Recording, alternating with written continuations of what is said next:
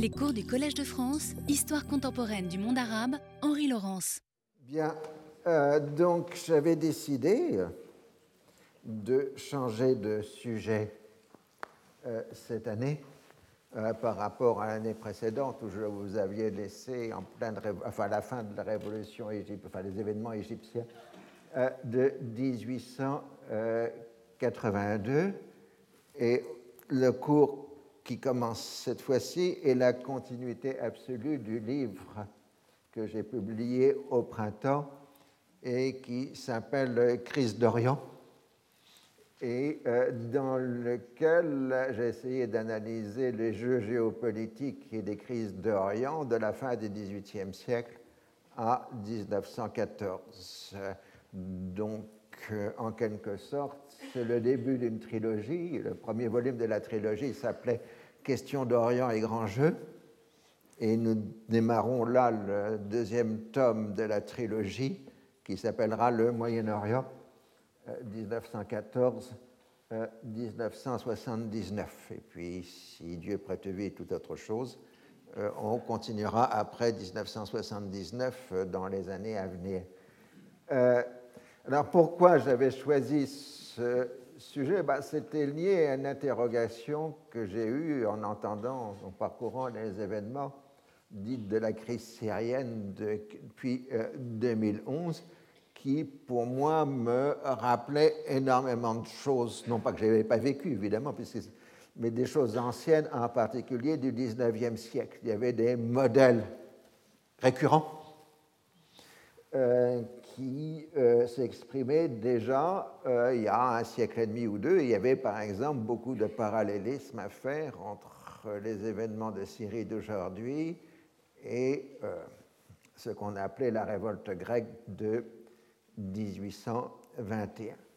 Et dans ce premier volume, j'ai essayé de montrer qu'à partir de la fin du XVIIIe siècle, l'espace entre la Méditerranée et l'Inde s'intégrer au système politique européen.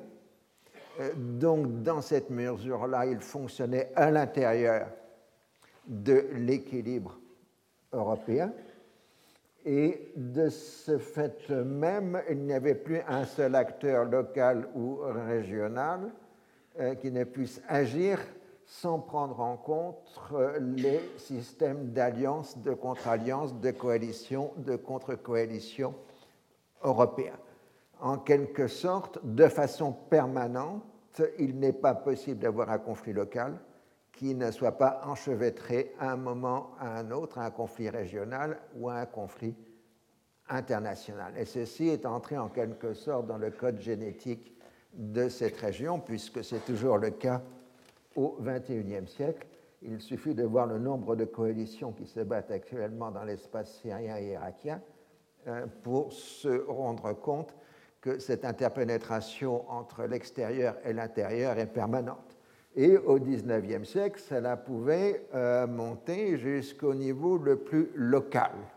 Euh, l'exemple typique, tout à fait bien connu, était ces villages de la montagne libanaise au milieu du XIXe siècle, où il y avait des peuplements mixtes, druzes et maronites, il suffisait d'une bagarre entre un paysan druze et un paysan maronite pour qu'immédiatement l'affaire soit soumise au consul de France, puisque les Français étaient protecteurs des maronites, et au consul de Grande-Bretagne, parce que les Anglais étaient protecteurs euh, des Druzes. Et si on n'arrivait pas à régler ça au consulat général de Beyrouth, on allait à Constantinople où il y avait les deux ambassades, et si on n'arrivait pas à régler aux ambassades, ça se réglait entre Paris et Londres, d'où le fait que les archives françaises et britanniques sont couvertes de dossiers d'affaires de villageois.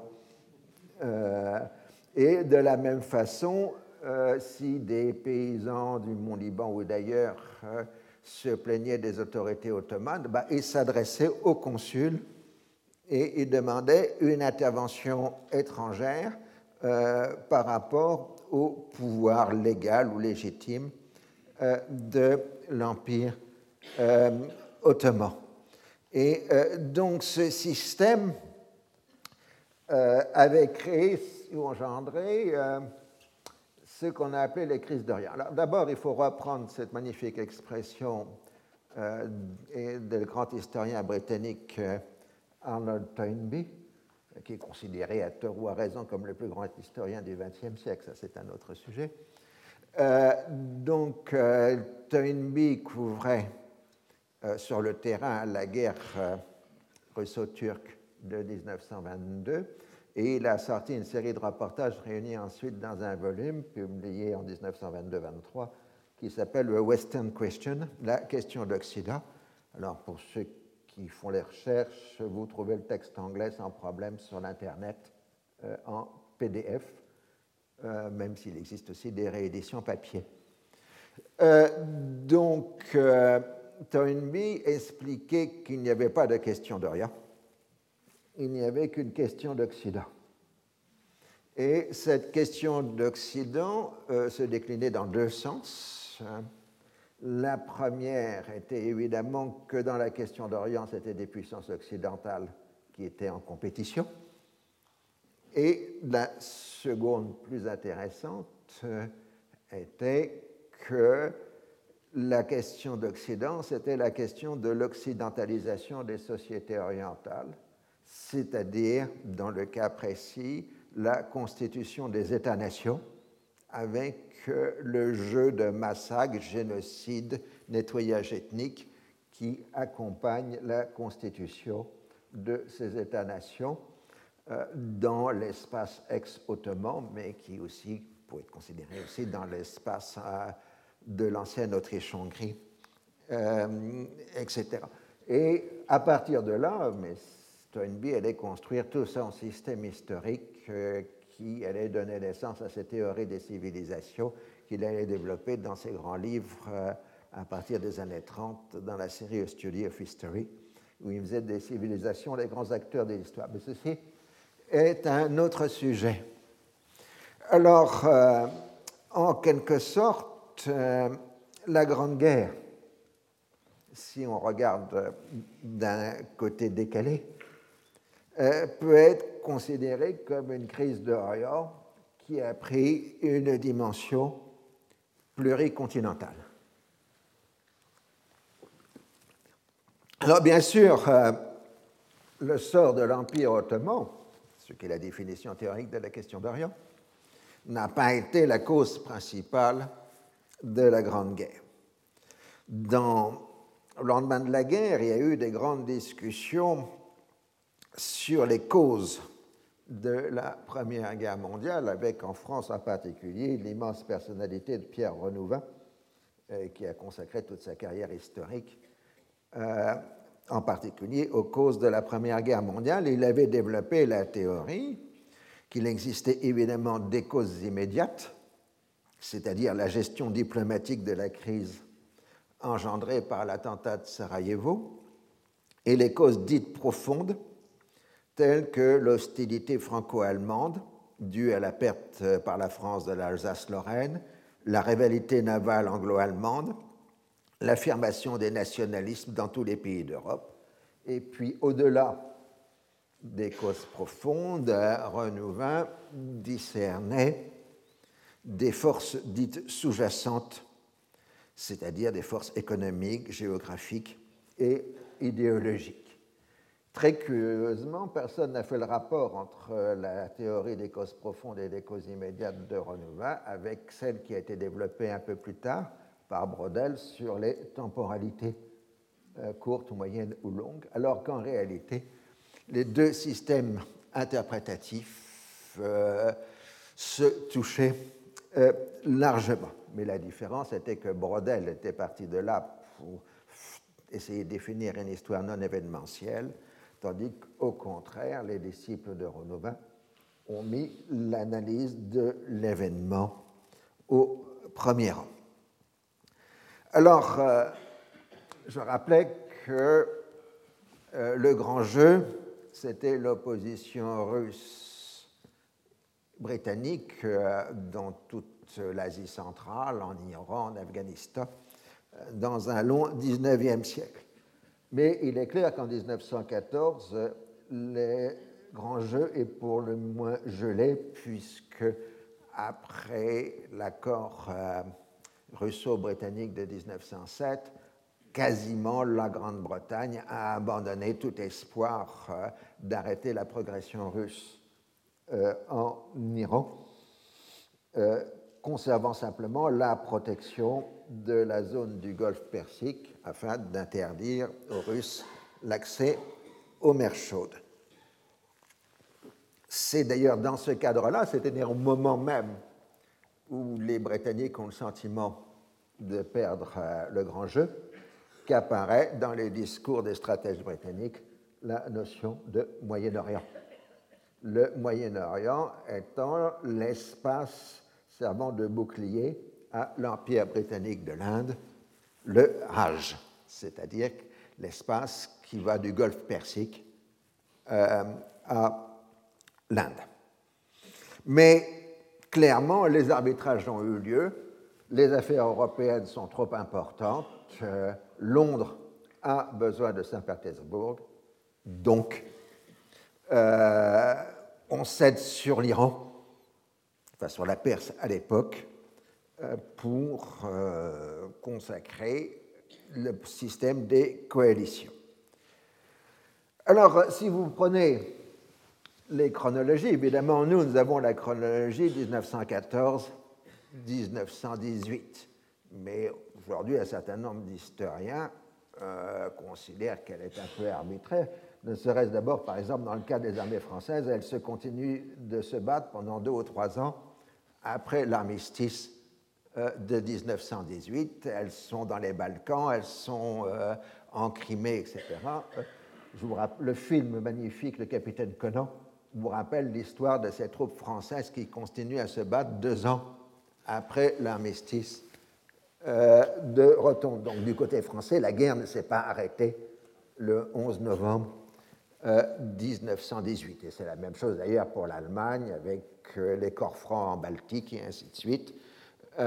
Donc en réalité, il faut prendre une chronologie plus longue et il faut plutôt prendre la chronologie que les Turcs utilisent aujourd'hui, c'est-à-dire la guerre des dix ans 1912-1922, euh, voire même de 11 ans si on considère 1911-1922, euh, 1911 étant la guerre euh, italo-ottomane avec euh, la tentative de l'Italie de s'emparer de la Libye et de la conquête italienne du Dodécanèse, donc des îles autour de Rhodes, et ensuite qui engendre les premières et secondes guerres balkaniques et à peine quelques mois de répit et la Grande Guerre euh, s'enclenche. Et là, à ce moment-là, les guerres sont continues jusqu'à la défaite grecque de 1922 que nous avons l'occasion de voir.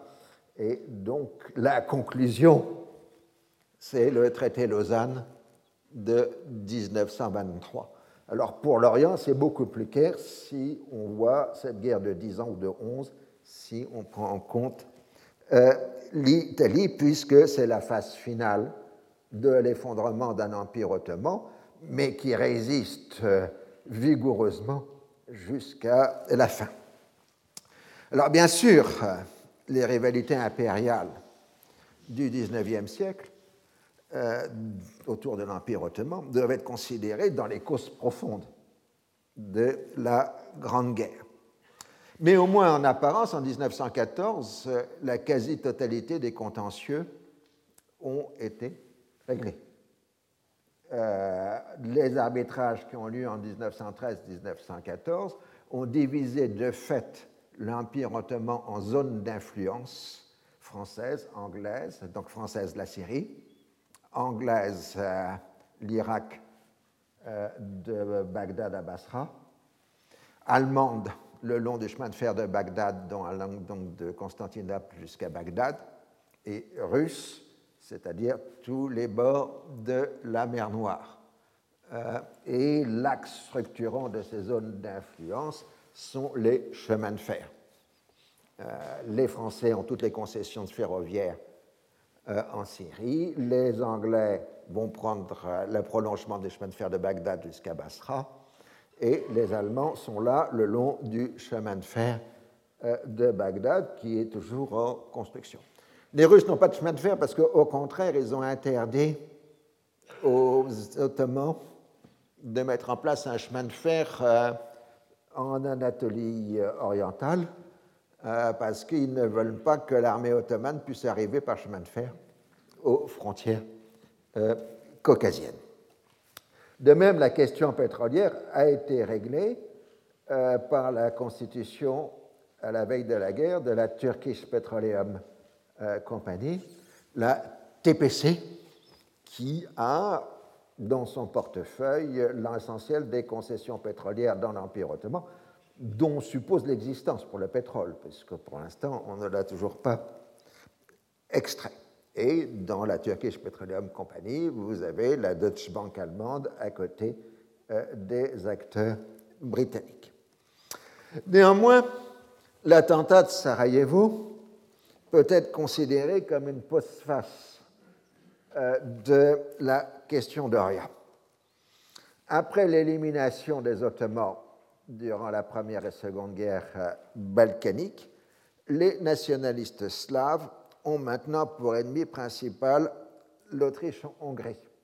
Et on sait depuis longtemps euh, que l'attentat de Sarajevo a été monté par un groupe qu'on appellerait terroriste aujourd'hui, donc des comitadji, des terroristes, des, membres de comités, comme on avait tellement dans les Balkans depuis les années 1890, et que ces comitadji étaient eux-mêmes manipulés à distance euh, par euh, l'armée serbe par des officiers supérieurs de l'armée C'est une situation tout à fait habituelle depuis la fin du XIXe siècle.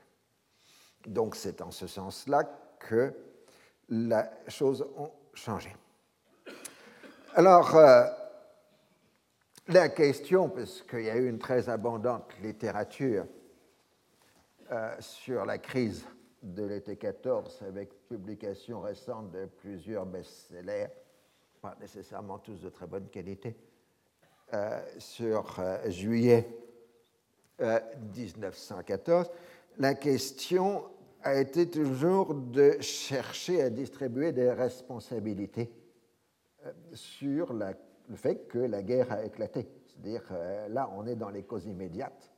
Comment le système diplomatique européen n'a pas évité le déclenchement euh, de la guerre. Logiquement, il y avait des systèmes de régulation diplomatique qui faisaient que si une crise majeure se développait en Europe, eh bien, on réunissait un congrès européen ou une conférence européenne entre puissances pour discuter entre diplomates et arriver à un accord entre les acteurs. Or, en juillet 14, on n'a pas réuni de congrès européen.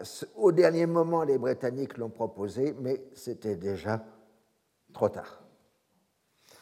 Alors, une bonne littérature a essayé de montrer que les acteurs de l'été 14 étaient quelque part euh, des somnambules, c'est-à-dire des gens qui ont agi à l'aveuglette sans savoir ce qu'ils étaient en train de provoquer.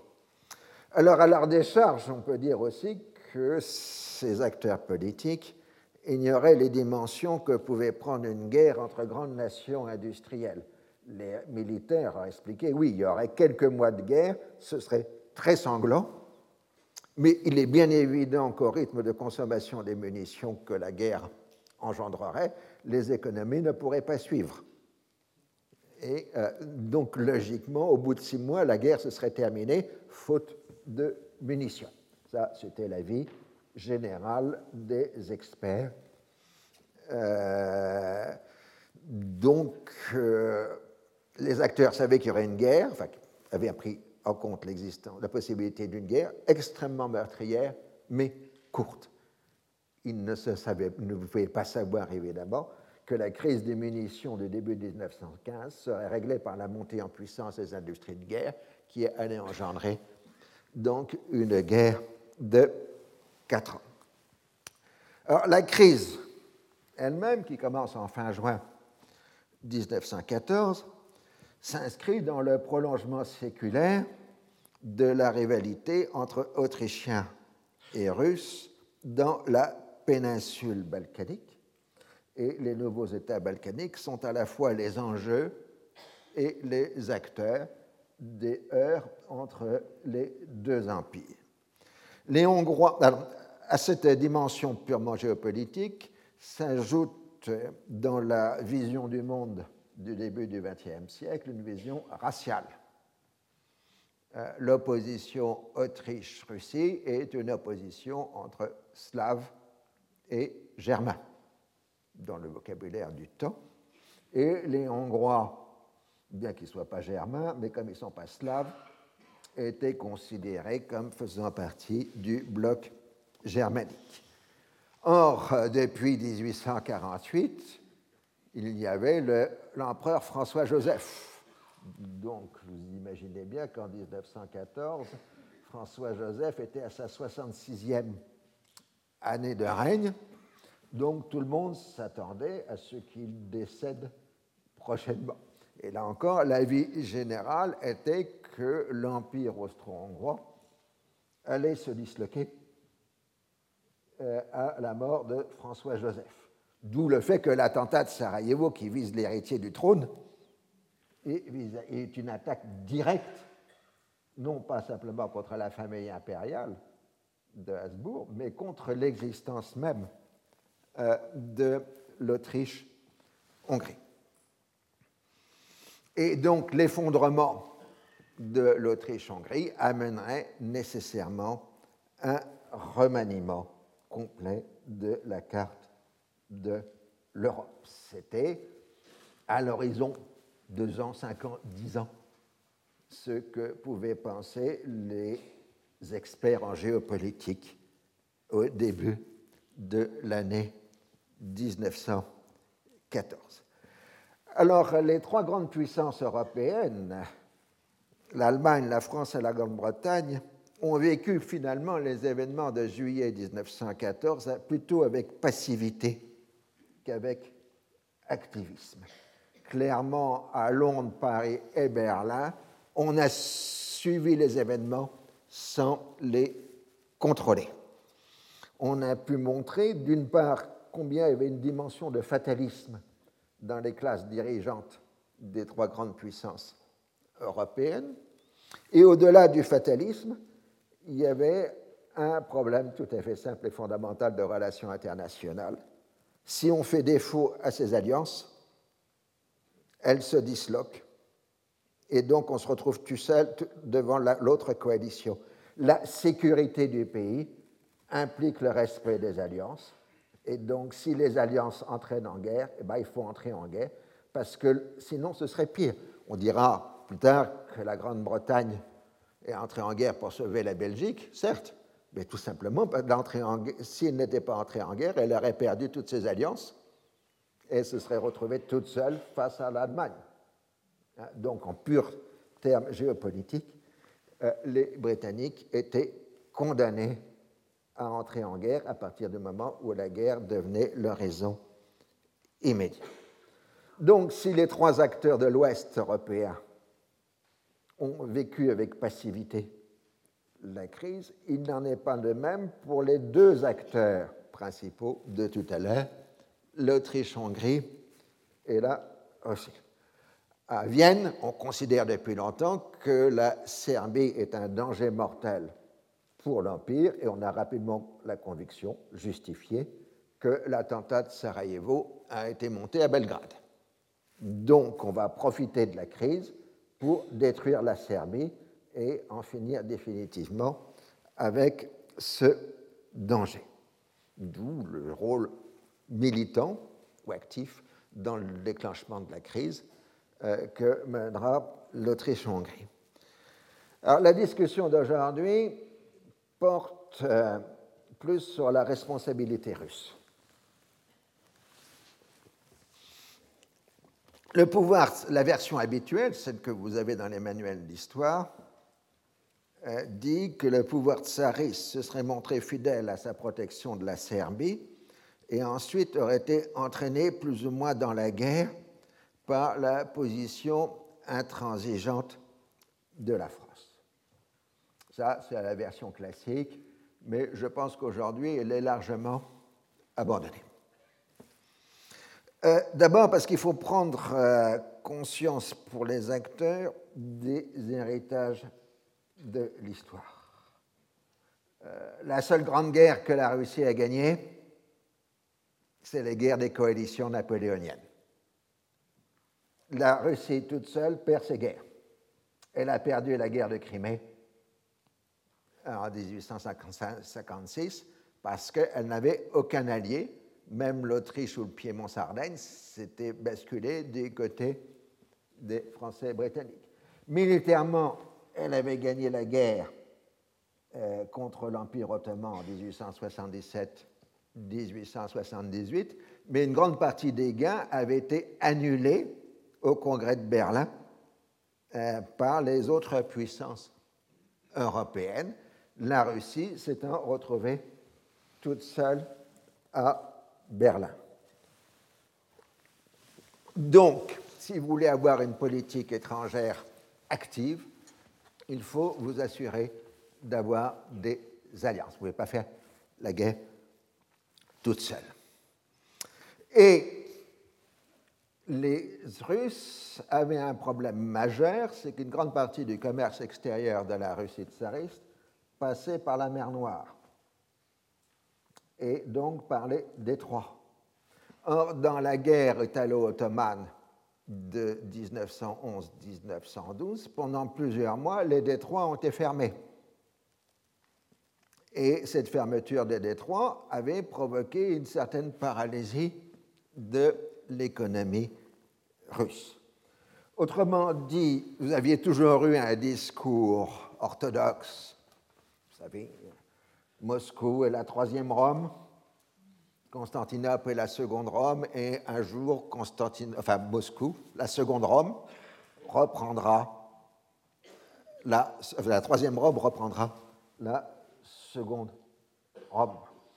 Ça, c'est évidemment la vision orthodoxe, au sens religieux du terme, euh, et le rappel que les empires européens sont tous dirigés par des descendants de César.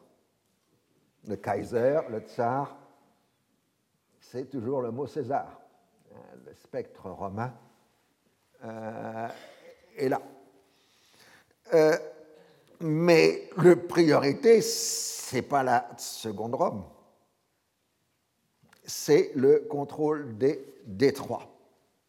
À l'automne 1912, durant la première guerre balkanique, les Bulgares ont été en position de s'emparer de Constantinople. Immédiatement, la Russie a préparé un plan militaire de débarquement de troupes russes pour prendre Constantinople avant les Bulgares. Mais bon, l'armée bulgare a été arrêtée devant Andrinople, et euh, donc l'affaire a été remise. D'autant plus que quand les Russes ont commencé à concentrer des troupes en mer Noire pour attaquer Constantinople, l'Autriche a commencé à faire des mobilisations partielles. Donc on voit bien que c'est une question cruciale pour les deux empires. À ces deux premiers chocs, s'était ensuite ajouté en 1913-1914 la mission Lehman von Sanders, euh, puisque pour réorganiser euh, l'armée ottomane après la défaite des guerres balkaniques, le gouvernement jeune turc a fait appel à une mission militaire allemande euh, commandé par le général Lehmann von Sanders. Euh, et immédiatement, les Russes ont vu que les Allemands allaient contrôler militairement les détroits. Et donc, il y avait eu pression diplomatique et menace de guerre, euh, et finalement compromis diplomatique. il n'avait jamais été question de dire que Lehmann von Sanders commanderait l'armée ottomane devant Constantinople. Il était simplement un conseiller de cette dite armée euh, ottomane. Euh, il y a ensuite le problème des dreadnoughts.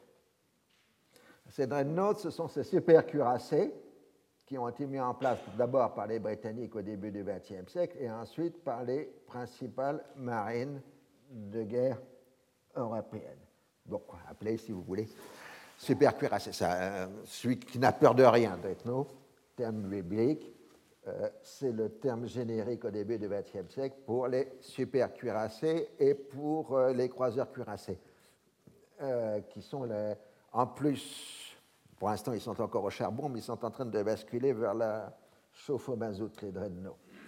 Les Russes ne peuvent pas faire passer de cuirassés de Méditerranée en mer Noire à cause de la Convention des Détroits.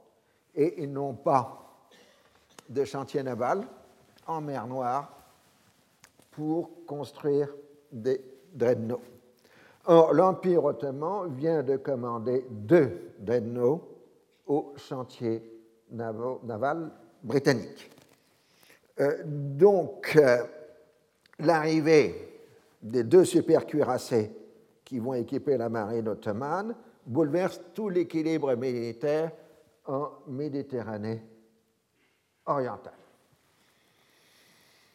Euh, d'autant plus que si deux dreadnoughts doivent être livrés dans le second semestre 1914, deux autres ont été commandés par les Ottomans euh, aux États-Unis. Donc il y aura en 1915 quatre super cuirassés ottomans.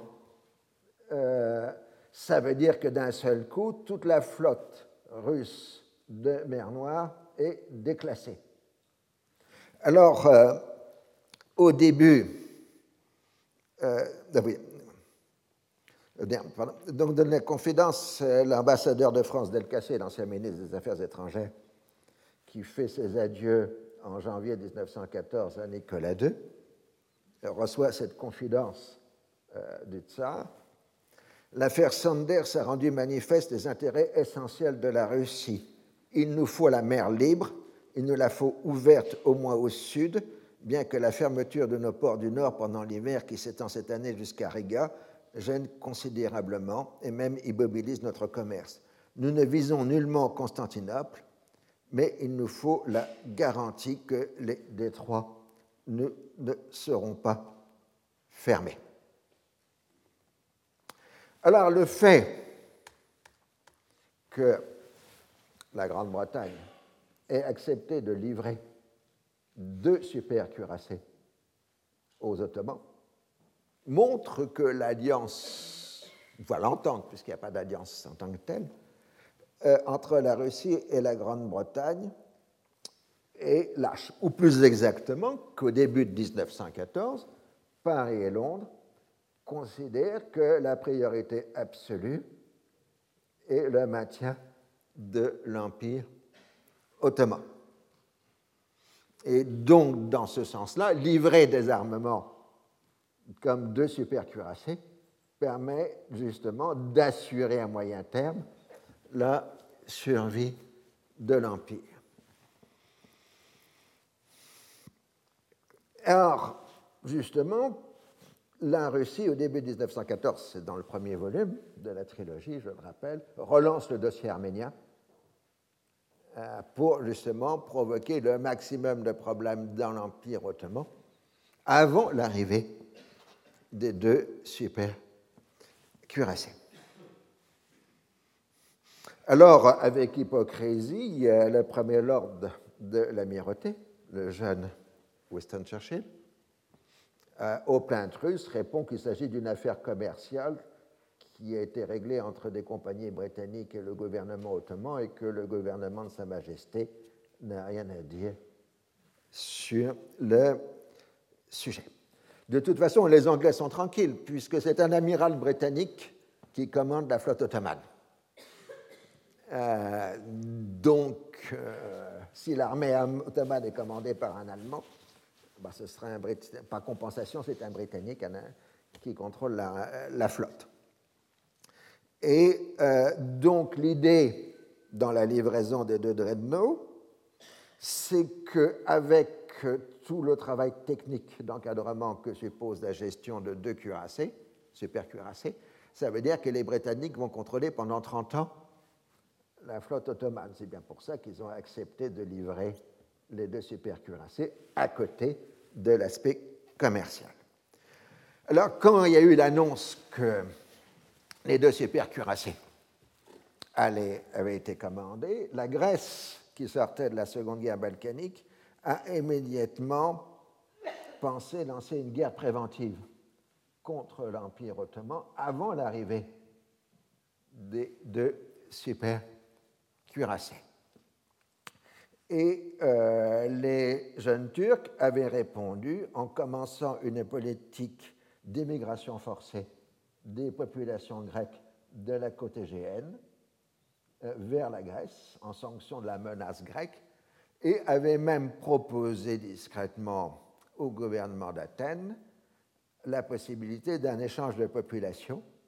Prenez les Grecs de l'Empire ottoman et nous récupérons les musulmans qui se trouvent en Grèce. Donc cet euh, échange de population qui aura lieu dans les années 1920 est déjà en Genèse avant la Grande Guerre.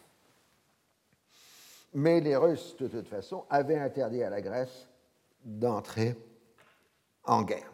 Parce que, encore une fois, la guerre aurait signifié la fermeture des détroits. Et puis, il y avait une haine recuite maintenant entre les Bulgares et les Grecs à cause des défaites bulgares dans la Seconde Guerre balkanique. Donc le problème de la politique russe au début de 1914 est le suivant. Est-ce qu'il y en a la possibilité d'attaquer l'Empire ottoman avant l'arrivée des deux supercuirassés? Et d'autre part, euh, le but à moyen terme, c'est de nouvelle progression russe vers l'ouest en profitant euh, de l'effondrement à venir de l'Autriche-Hongrie.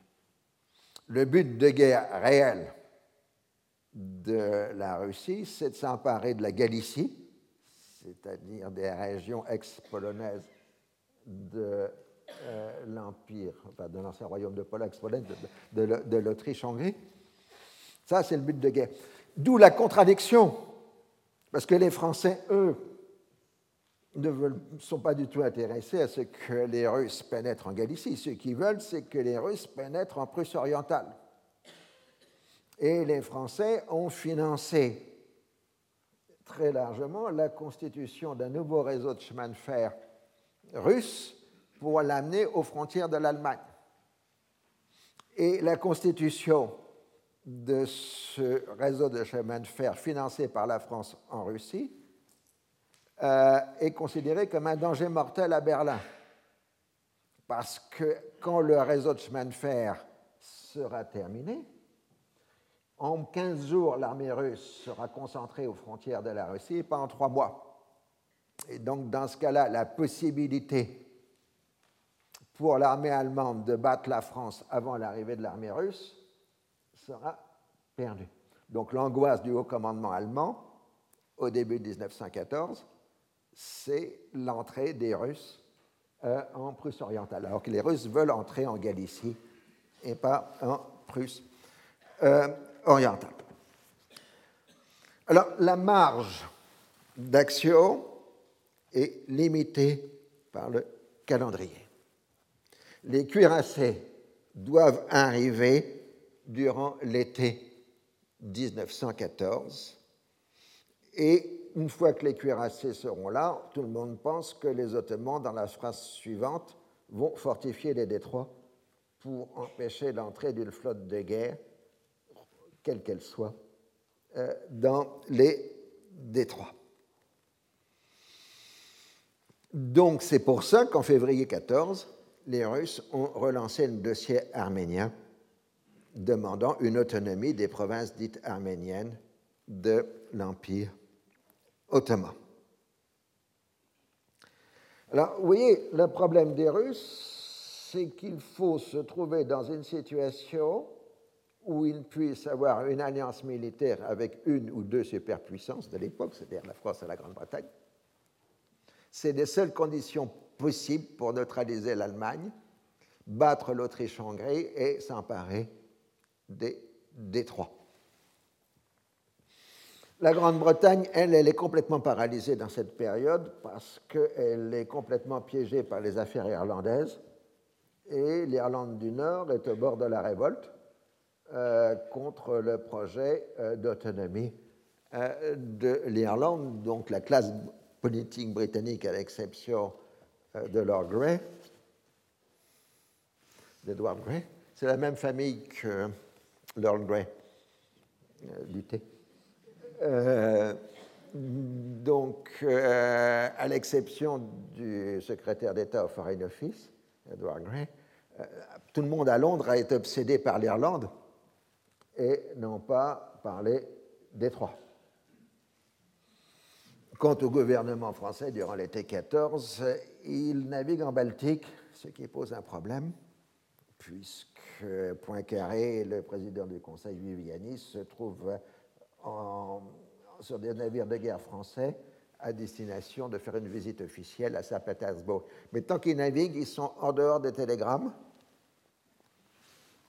Et donc, aucune décision peut être prise euh, dans ces jours cruciaux avant le retour du gouvernement français euh, de la visite officielle à Saint-Pétersbourg. Alors, euh, on fait bien des avertissements après l'attentat de Sarajevo qui arrivent quasi miraculeusement pour les Russes, d'où, pour certains historiens, se demandent si les Serbes eux-mêmes n'ont pas été manipulés par les Russes euh, pour provoquer l'incident euh, et déclencher la, la, question. Il n'y a pas de document qui puisse le démontrer. En tout cas, vous connaissez la chronologie. Le 23 juillet, l'ultimatum de l'Autriche à la Serbie. Le 28 juillet, la déclaration de guerre de l'Autriche à la Serbie. La mobilisation russe officielle commence le 29 juillet, mais en fait, elle a déjà commencé plusieurs jours avant. Les autres pays suivent. Le 1er août 14, c'est la déclaration de guerre de l'Allemagne à la Russie. Le 3 août, c'est l'entrée en guerre de la France. Et le 4, l'entrée en guerre de la Grande-Bretagne. Donc, dans ce mécanisme, on peut penser que la diplomatie russe a réussi parfaitement son objectif. Entrer en guerre avec le soutien de deux puissants alliés, situation qui n'était pas retrouvée dans la politique russe euh, depuis 1814. Et euh, donc, en ce sens-là, pour une certaine école historique, qui me paraissent vraisemblables, c'est ce scénario-là de la manipulation russe euh, qui explique les causes immédiates de la Grande Guerre, évidemment, et les causes profondes sont beaucoup plus complexes euh, à analyser. Mais on a bien un acteur majeur qu'est la Russie qui cherche la guerre, tandis que les autres subissent les événements plutôt qu'autre chose. Or, je vous le rappelle, puisque vous devez avoir lu le livre depuis tout à l'heure, que euh, la France et la Grande-Bretagne, enfin Winston Churchill, l'amirauté britannique avait passé avec l'amirauté française des accords maritimes en 1912. Ces accords maritimes impliquait qu'en cas de menace de guerre, la flotte britannique de Méditerranée quitterait la Méditerranée pour rejoindre la totalité de la flotte britannique qui était en Atlantique et en mer la Manche. En fait, la totalité de la flotte britannique passe vers la mer du Nord pour prendre position à Scapa-Flow face à l'Allemagne. Dans le même temps, si la flotte britannique quitte la Méditerranée, la flotte française de l'Atlantique passe en Méditerranée parce que la priorité absolue pour la France en cas de mobilisation générale, c'est le passage de l'armée d'Afrique vers la métropole. La puissante armée d'Afrique, c'est l'armée coloniale. Elle est stationnée évidemment en Afrique du Nord et euh, c'est elle elle est un apport considérable à la force française. Mais il faut qu'elle passe la Méditerranée. Ça implique qu'il y ait un trou dans le système de défense français, puisque si la flotte française de l'Atlantique, la flotte de Brest, part en Méditerranée, toute la côte atlantique de la France se trouve à découvert. Et donc l'accord de 1912 stipule que la côte française sera protégée par la flotte britannique en cas de menace, ce qui a lieu dès le 27 juillet 1914. Euh, le début de la concentration britannique commence le 27 juillet et le 30 juillet, les cuirassés britanniques se concentrent en mer du Nord et bloquent la Manche, interdisant à tout navire allemand, plusieurs jours avant la déclaration de guerre, le passage dans la Manche. Autrement dit, deux ou trois jours avant la déclaration officielle, l'Allemagne se trouve déjà coupée de l'Atlantique.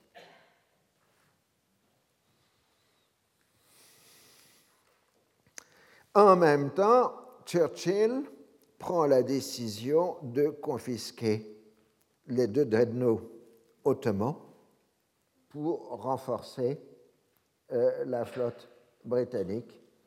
Au lieu de les livrer aux Ottomans, on les livrera à la flotte de mer du Nord, qui est en concentration à Scapaflo. Alors, il reste un problème. C'est qu'il y a deux dreadnoughts. Je pas. Je pensais là. Donc, vous avez deux dreadnoughts. Euh...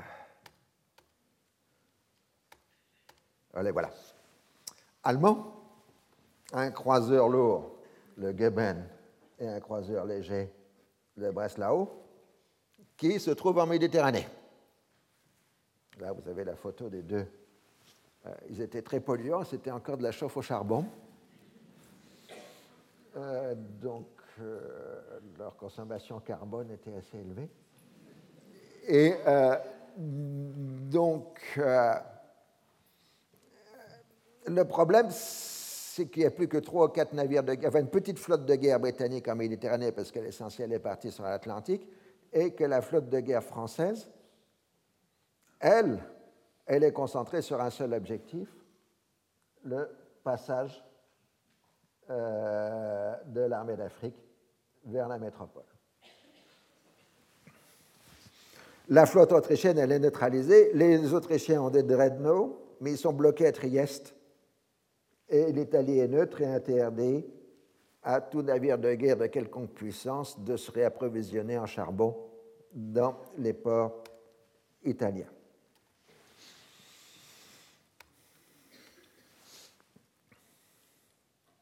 Alors, il faut revenir à la situation. Alors, en plus, il y a un, manque de coordination entre la flotte britannique et la flotte française parce qu'on n'est pas encore habitué à la TSF, télégraphie sans fil, et on n'a pas encore des codes de communication entre la flotte britannique et la flotte française. Donc, les navires de guerre britanniques de Méditerranée ne communiquent pas avec les navires de guerre français. Euh, alors, à Constantinople, dès le début de la crise, il semble bien que le gouvernement jeune turc ait assez bien compris les intentions russes. En tout cas, ils sont sûrs d'une seule chose, c'est qu'au moindre signe de faiblesse, la Russie va les attaquer. Or, le programme des jeunes Turcs était de construire un État fort, indépendant de tutelle étrangère, ce qui impliquait entre autres la suppression des capitulations, ces instruments juridiques de domination européenne et américaine d'ailleurs, parce que les Américains étaient capitulaires, euh, dans l'Empire ottoman. Quel camp choisir dans les deux coalitions européennes? Le problème ne se pose pas réellement. La Russie, c'est l'ennemi héréditaire, la France et la Grande-Bretagne sont ceux qui contrôlent l'économie ottomane, soit dans les investissements, la dette, soit dans le commerce. Alors, euh, le choc des guerres balkaniques a fait que les jeunes Turcs considèrent maintenant qu'on ne peut plus faire confiance dans les populations chrétiennes de l'Empire, puisque tous les chrétiens balkaniques ont basculé du côté des puissances balkaniques durant les deux guerres. Ce qui est en train d'émerger à la veille de la guerre, c'est un nationalisme proprement turc, euh, distinct du nationalisme ottoman. Et dans ce discours qu'on appellera, faute d'autre chose, turquiste, euh, il y a la conviction que, bah, après les violences terrifiantes de la Première et Seconde Guerre balkanique, qui ont des épisodes génocidaires, hein, il faut être clair, euh, les Turcs ne peuvent faire confiance qu'à une seule chose, c'est à la force. Et euh, il y a une grande ambiguïté dans la pensée politique du gouvernement jeune turc. Quelle place donner aux Arabes, qu'ils soient musulmans ou non musulmans, puisque, en pratique, le résultat des Balkaniques a été d'introduire une dualité de population dans l'Empire. Maintenant, il y a un bloc turc éventuellement kurde et un bloc arabe dans l'Empire ottoman, puisque presque tous les autres euh, ont été écartés euh, par euh, les guerres balkaniques.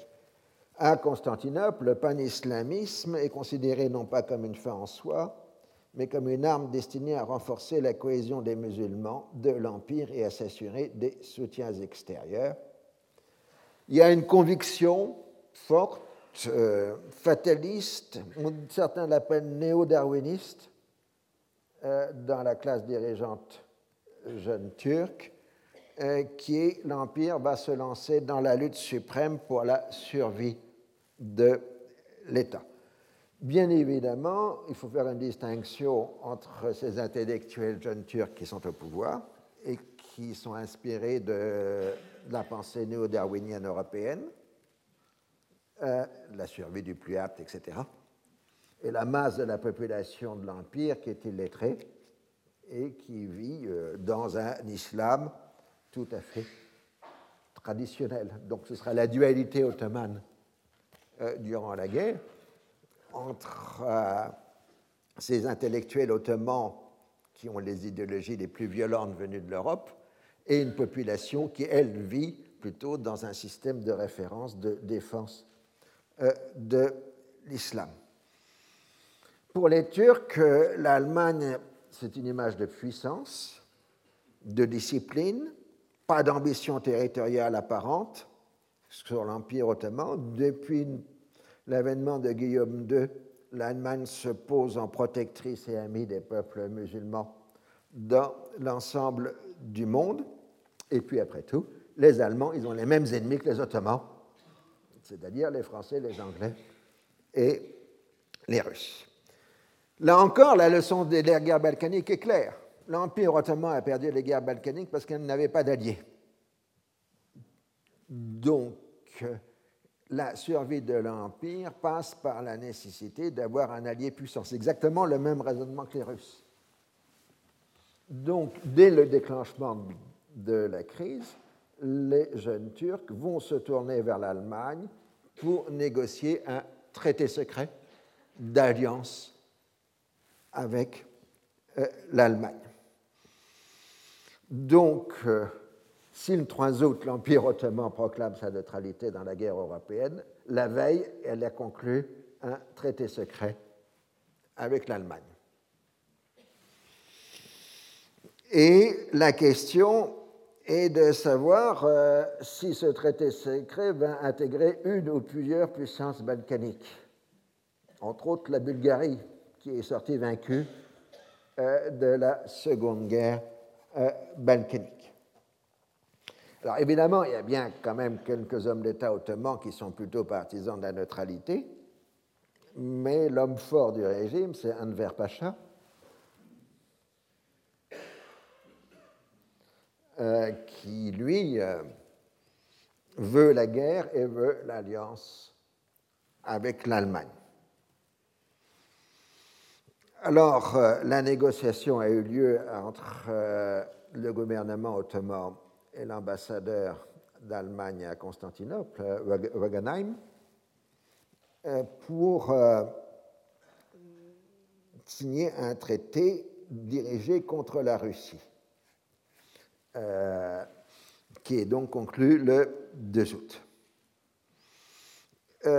mais les Ottomans se sont engagés seulement qu'à une seule chose, soit à faire une opération militaire majeure contre les Russes dans le Caucase ou contre les Britanniques en Égypte.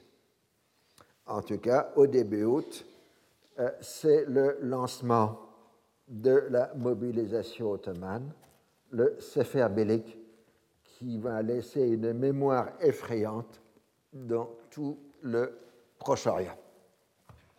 Alors là, vous avez une photo évidemment glorieuse euh, d'Atibériade, où on appelle le 1er août 1914 euh, les villageois à montrer leur enthousiasme euh, pour s'engager dans l'armée ottomane.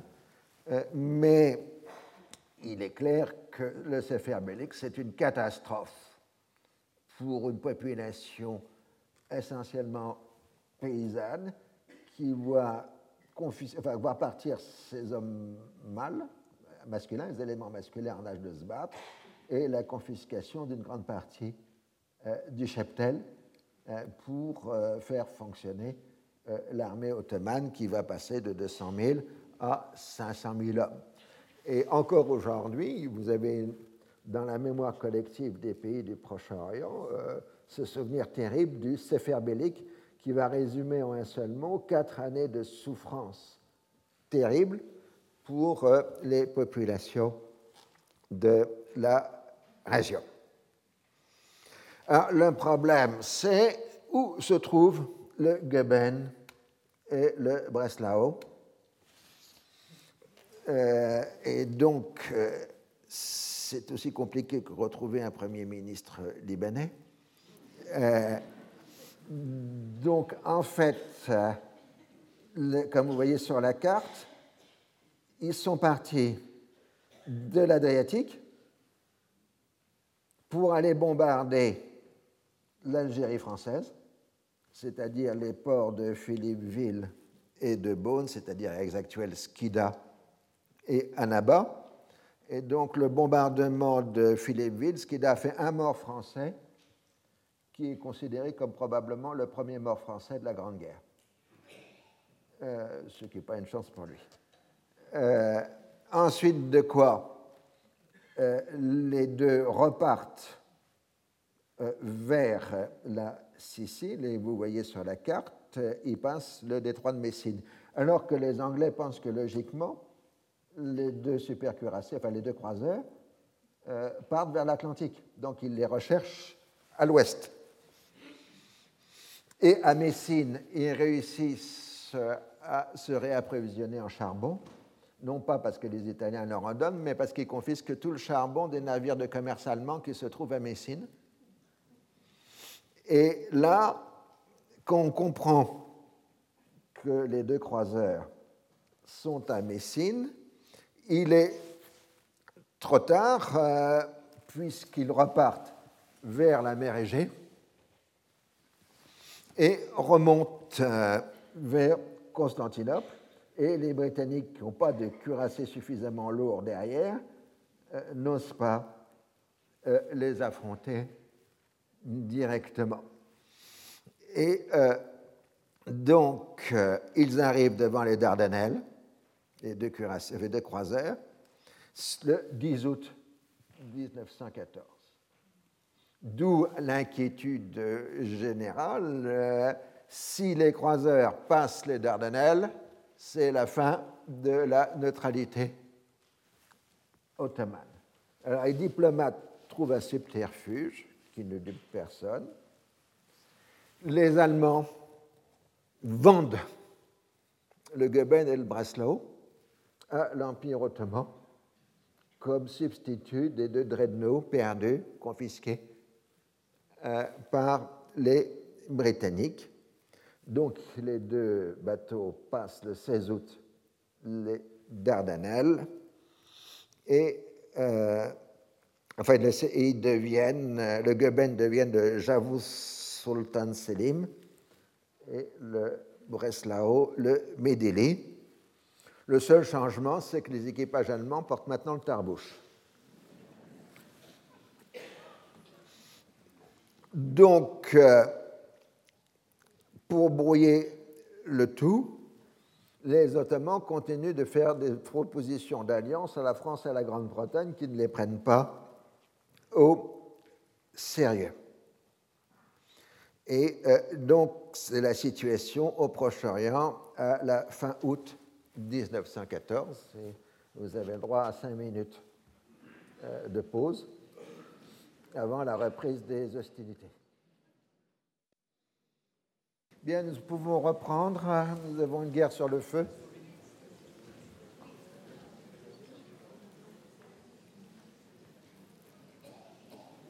C'est de l'histoire à l'ancienne comme de la blanquette à l'ancienne. De la bonne histoire diplomatique et militaire.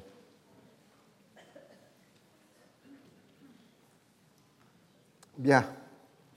Euh, donc, la dernière fois, nous en étions à la fin août 1914 euh, et avec les tergiversations des diplomaties, tandis que l'armée ottomane est en train d'être mobilisée.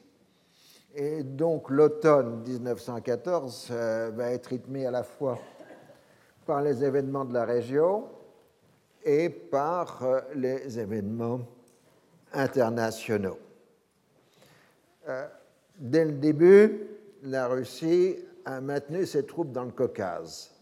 Euh, l'armée russe qui mobilise euh, sur le front d'Ouest, finalement, vous le savez dans l'histoire, et ce sera fondamental, en août 14, l'armée russe pénétrera sans précaution en Prusse orientale, ce qui vous laissera le magnifique roman de Solzhenitsyn, août 14, que je vous conseille absolument de lire, qui amènera la défaite russe de Tannenberg mais la pénétration de l'armée russe en Prusse orientale va obliger l'Allemagne à dégarnir les troupes engagées en France, ce qui permettra à la France de gagner la bataille de la Marne.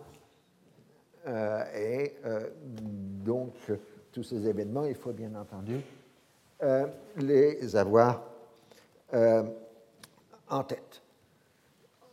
Au Proche-Orient, à l'automne 14, on est dans ces jeux d'influence pervers, on en a parlé ce matin en séminaire, euh, où les groupes, les sociétés, les communautés deviennent des pions sur des échiquiers euh, politiques. Ainsi, les planificateurs russes euh, prévoient et encouragent une rébellion des Arméniens d'Anatolie, des Assyro-Chaldéens et des Kurdes contre l'autorité ottomane.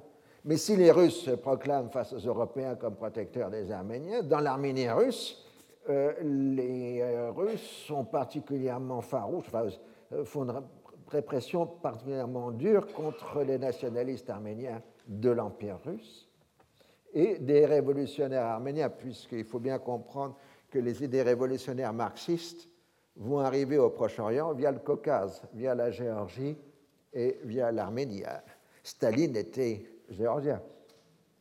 Et euh, donc, euh, du coup, les Ottomans, eux, vont soutenir les révolutionnaires arméniens dans l'Empire russe.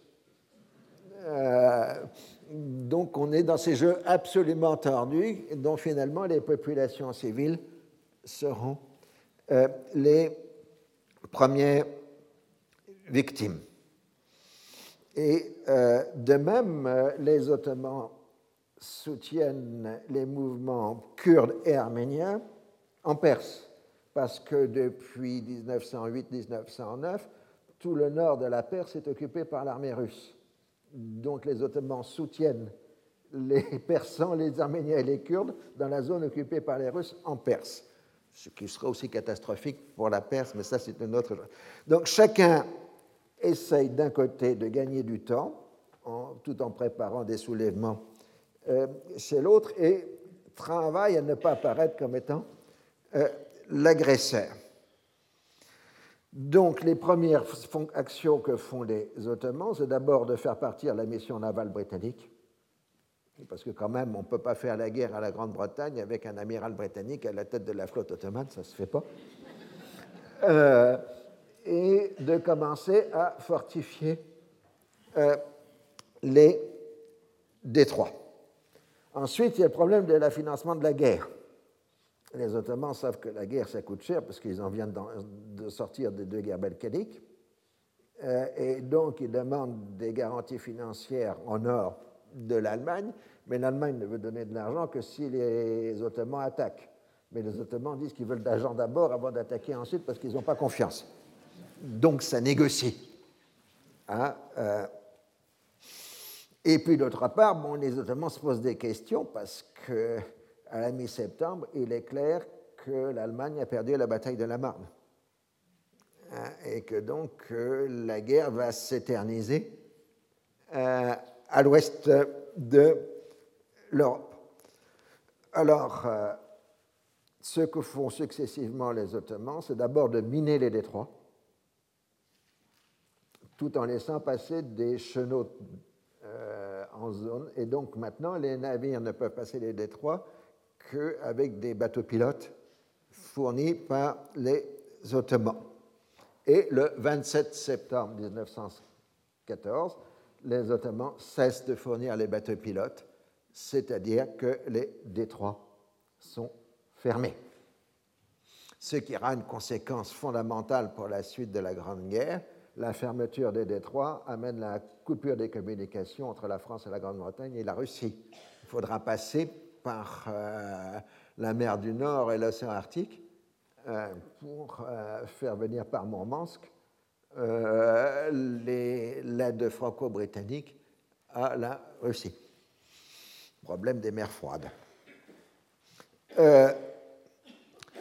autre fait fondamental, le 9 septembre 1914, c'est l'abrogation unilatérale des capitulations par l'Empire ottoman qui d'un seul coup acquiert son indépendance économique, ce qui évidemment est très très mal reçu de la part de la France et de la Grande-Bretagne, qui sont les principaux bénéficiaires des capitulations. Et finalement, le schéma attendu arrive. Le 27 octobre 1914, la flotte ottomane, c'est-à-dire le Goeben et le Breslau avec des marins à tarbouche, euh, entre en mer Noire et ouvre le feu le 29 octobre contre les Russes. Et donc le 30 octobre, les ambassadeurs de l'entente euh, se retirent de Constantinople et donc on se trouve de facto en guerre, même si la déclaration de guerre officielle n'aura lieu que le 10 novembre 1914. 14. Alors, euh, postérieurement, euh, après la défaite ottomane, euh, les perdants ottomans feront porter toutes les responsabilités de l'entrée en guerre sur Edver Pacha, qui est en quelque sorte le bouc émissaire de tout ce qui n'a pas bien fonctionné. Mais dans les analyses des historiens d'aujourd'hui, on pense que, certes, évidemment, Enver a bien poussé à la guerre, mais que ça a bien été une décision collective du gouvernement et du parti jeune turc que de se lancer dans la guerre. Il était loin d'être le seul à vouloir euh, la guerre. Alors c'est en ce sens-là qu'on est dans la fin de la question d'Orient. D'abord évidemment parce que l'Empire ottoman va disparaître dans la guerre, mais tout simplement parce que cette guerre, elle est produite par la logique des alliances qui est elle-même suscitée par, l'Empire, euh, par la question d'Orient. Euh, les Ottomans ont besoin désespérément d'un allié, donc l'Allemagne, donc ils sont obligés d'entrer en guerre, et la Russie veut faire sa douzième, je crois que c'est la deuxième guerre euh, russo-ottomane, en deux siècles et quelques, et donc elle a besoin des alliés, la France et la Grande-Bretagne. Donc c'est bien la logique de la question d'Orient qui a glissé sur la crise de 1914. Alors là, évidemment, on est dans un jeu d'interprétation, d'un système d'interprétation en termes de rapport de force et d'alliance euh, qui est dans les relations internationales. Mais les relations internationales se construisent aussi à base d'appréhension intellectuelle globale qui souvent pour les décideurs apparaissent comme des évidences. Et comme c'est des évidences, ils ne les expliquent pas. c'est qu'il y a toujours le problème de la lecture des archives, c'est que derrière ce qui est explicitement dit, il faut interpréter les évidences des textes. Et beaucoup d'incompréhension dans l'historiographie postérieure viendra d'interprétations déphasées de la littérature diplomatique qui ne prend pas en compte le sens immédiat des mots et la vitesse des changements en cours, ce qui fait même qu'à la fin de la guerre, les acteurs ne comprendront plus ce qu'ils ont pu écrire en 1914 ou 1915 parce que le sens des mots et les visions du monde ont été bouleversés. Et quand les acteurs ne comprennent plus, évidemment, les historiens ensuite ont du mal à suivre. Alors, euh, autant la guerre à l'ouest pourra être définie comme un choc frontal entre armées et accessoirement entre marines, autant dans la vaste région allant de la Méditerranée à l'Indus, elle prendra une dimension politique, voire romantique, en cherchant à soulever les populations assujetties à la domination de l'ennemi. Donc, ce sera à la fois une guerre de puissance, une des guerres de libération nationale, des deux côtés, mais aussi des guerres de massacre, de famine et de génocide. Et ce sera le grand paradoxe de la guerre, c'est qu'on va vous donner toujours des chiffres sur les nombres de morts de la Grande Guerre, mais en réalité, on est incapable de comptabiliser ce qui se passe entre la Méditerranée et l'Indus. Et donc, si on compte le nombre de morts directs ou indirects causés par la Grande Guerre euh, entre euh, la Méditerranée et l'Empire de l'Inde, on a quelques millions de morts de plus que d'habitude on ne comptabilise pas dans le bilan de la Grande Guerre. Alors, si la Grande Guerre a pu paraître une guerre impérialiste pour les contemporains, et c'est d'abord pour toute l'école marxiste, parce que le problème des marxistes, il fallait définir la Grande Guerre comme une guerre impérialiste, parce qu'elle était contraire aux écrits marxistes. Euh, parce que si on admettait que la Grande Guerre était le heurt de nationalisme, euh, c'était donner la priorité au politique, le nationalisme, sur l'économique. Donc, dès le départ, euh, les marxistes autour de Lénine vont définir de façon désespérée la Grande Guerre comme le choc d'impérialisme, alors qu'en réalité, il est bien évident que ce sont d'abord des chocs de nationalisme. Mais en même temps, comme je viens de dire, assez curieusement et paradoxalement, euh, la Grande Guerre est aussi la première guerre de libération nationale pour les peuples de l'Orient. Alors, dans les polémiques concernant l'orientalisme suscité par le livre célèbre d'Edouard Saïd, il avait été reproché à Edouard Saïd d'ignorer l'érudition allemande qui lui aurait montré l'existence d'une science non compromise par le colonialisme. Mais ces critiques étaient même largement dans l'erreur, parce que ce sont justement les orientalistes allemands qui ont développé tout un projet de soulèvement du monde musulman contre le colonialisme européen, en première ligne celui de la France, de la Grande-Bretagne et de la Russie. Et le grand orientaliste hollandais Snoekengrunge, je ne sais pas si je prononce correctement, euh, va développer dès 1915 dans une brochure publiée en Hollande et immédiatement traduite en anglais, là vous avez la couverture, euh, le thème de la guerre sainte Made in Germany, tout simplement ce qui va entrer dans l'histoire, dans l'historiographie d'aujourd'hui, comme le djihad Made in Germany. Car les premiers théoriciens du djihad, ce sont les orientalistes allemands. Dès le début de son règne, Guillaume II a proclamé sa sympathie pour l'islam ce qui a été proclamé dans son fameux discours de Tanger, dans son pèlerinage à Jérusalem en 1898, dans les honneurs qu'il a accordés à Saladin dans la mosquée euh, des Omeyyades lors de son passage à Damas. Il avait parfaitement compris que la première puissance musulmane dans le monde, c'était la Grande-Bretagne. Ensuite, c'était la France, la seconde puissance musulmane, et on se discutait pour savoir si c'était la Russie ou la Hollande qui était la troisième ou la quatrième puissance musulmane. Parce qu'il faut bien comprendre que la plus grande partie de l'islam est sous contrôle colonial en 1914. Si on n'a pas ça à l'esprit, on ne comprend pas des problèmes d'aujourd'hui, parce que ça remonte à à peine un peu plus d'un siècle. Et donc, dans le discours français de l'époque, on dit la France est une puissance musulmane. Sophia, ce n'est pas une invention d'historien. Et euh, le concepteur du djihad, Minen Germany, c'est le monsieur là en costume de clown que vous avez là. Enfin, je dire, euh, ces gens de 1914 adoraient les plumes. Allez savoir euh, pour ça. Donc, c'est le baron Max von Oppenheim, qui est un descendant de la célèbre famille des banquiers juifs Oppenheim, mais dont les parents se sont convertis au christianisme, donc lui-même est chrétien, et, ainsi que ses frères, et donc n'est euh, plus juif. Profitant de sa fortune personnelle, Max von Oppenheim a parcouru le Proche-Orient et est devenu un expert réputé des tribus bédouines, ainsi qu'un archéologue mais surtout de 1896 à 1909, c'est voilà, c'était sa réception au Caire.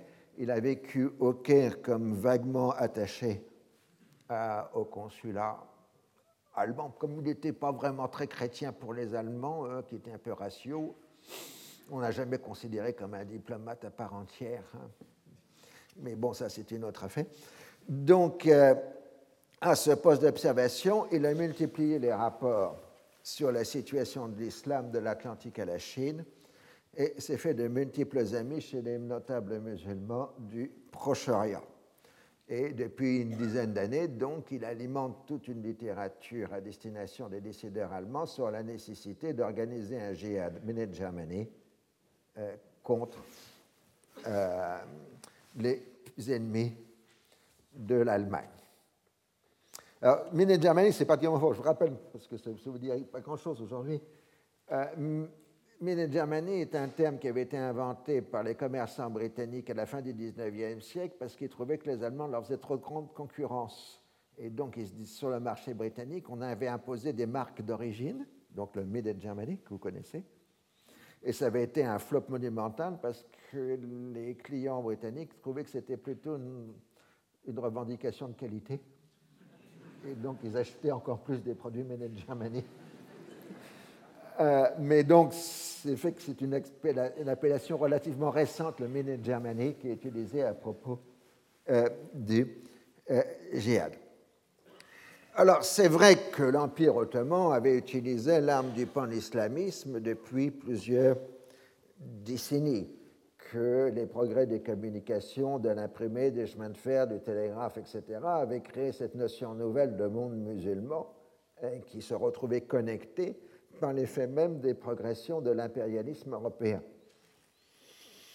Et le pan-islamisme avait eu quelques réalisations concrètes, comme la construction des chemins de fer du Hejaz financés par des souscriptions dans l'ensemble des mondes musulmans et par le financement des deux dreadnoughts confisqués par euh, les Britanniques. Les Ottomans avaient même le culot d'avoir fait des levées de fonds chez les musulmans de l'Empire russe en faveur de leur cuirassés destinés à combattre la Russie. Mais bon, ça c'était de la bonne politique. Euh, de même, évidemment, à chaque fois qu'une puissance européenne essayait de s'emparer d'un territoire musulman, ben, les musulmans se défendaient en proclamant le djihad, ce qu'on appelle le djihad défensif. Abdelkader en Algérie, Chamil dans le Caucase, etc. Ils faisaient du djihad euh, parce qu'ils battaient pour leur indépendance contre la domination russe, française et autres. Quelque part en Somalie, vous aviez aussi quelques religieux un peu exaspérants pour les Britanniques qui faisaient le djihad contre la colonisation britannique sous le Madmoullah des Britanniques. C'était euh, donc ces gens qui combattaient au nom de l'islam euh, contre le fait d'être conquis par les Britanniques, ceux qui ne comprenaient pas que c'était un bienfait pour eux d'être euh, dans l'empire de sa très glorieuse majesté. Mais il faut bien considérer que pour les Ottomans, surtout les jeunes Turcs, qui étaient plutôt des, disciples d'Auguste Comte et de Spencer du prophète, euh, le n'est qu'un instrument et non pas une conviction. Ceux qui y croyaient, c'était les Allemands, pas les Ottomans, ce qui pose un problème supplémentaire. Alors, on a une cérémonie le 14 novembre 1914 à Constantinople, euh, dans laquelle euh, on proclame le djihad contre la France, la Grande-Bretagne et la Russie, mais pas contre les Allemands et les, Autrichiens. Euh, c'est un côté Monty Python. et d'ailleurs, Snowken-Grunge, dans son texte, compare la cérémonie de proclamation du djihad en présence de l'ambassadeur d'Allemagne comme une opérette d'Offenbach. En tout cas, à la fin de 1914, les agents allemands arrivent un peu partout dans l'Empire ottoman, en Perse et dans la péninsule arabique, pour essayer de persuader tous les religieux musulmans possibles de proclamer le djihad contre la France et la Grande-Bretagne. Disons que ce sera un échec magistral, mais qu'ils ont réussi à provoquer une peur terrible dans les milieux coloniaux français et britanniques, parce que les Français et les Britanniques croyaient en l'existence du pan-islamisme et du djihad. C'est d'ailleurs au nom de la lutte contre le pan-islamisme que Jules Ferry avait lancé la conquête de la Tunisie en 1881. Alors, pour comprendre l'attitude française et britannique, il faut avoir un esprit se les deux, deux puissances se considèrent en position défensive. Elles ont la nostalgie d'un empire ottoman qui n'est plus et qui leur donnait un véritable pouvoir de tutelle. L'abolition des capitulations marque la fin d'un système de domination collective dont les Français et Britanniques étaient les premiers bénéficiaires. Le djihad est une menace mortelle pour les deux empires coloniaux, plus le russe, ça fait trois.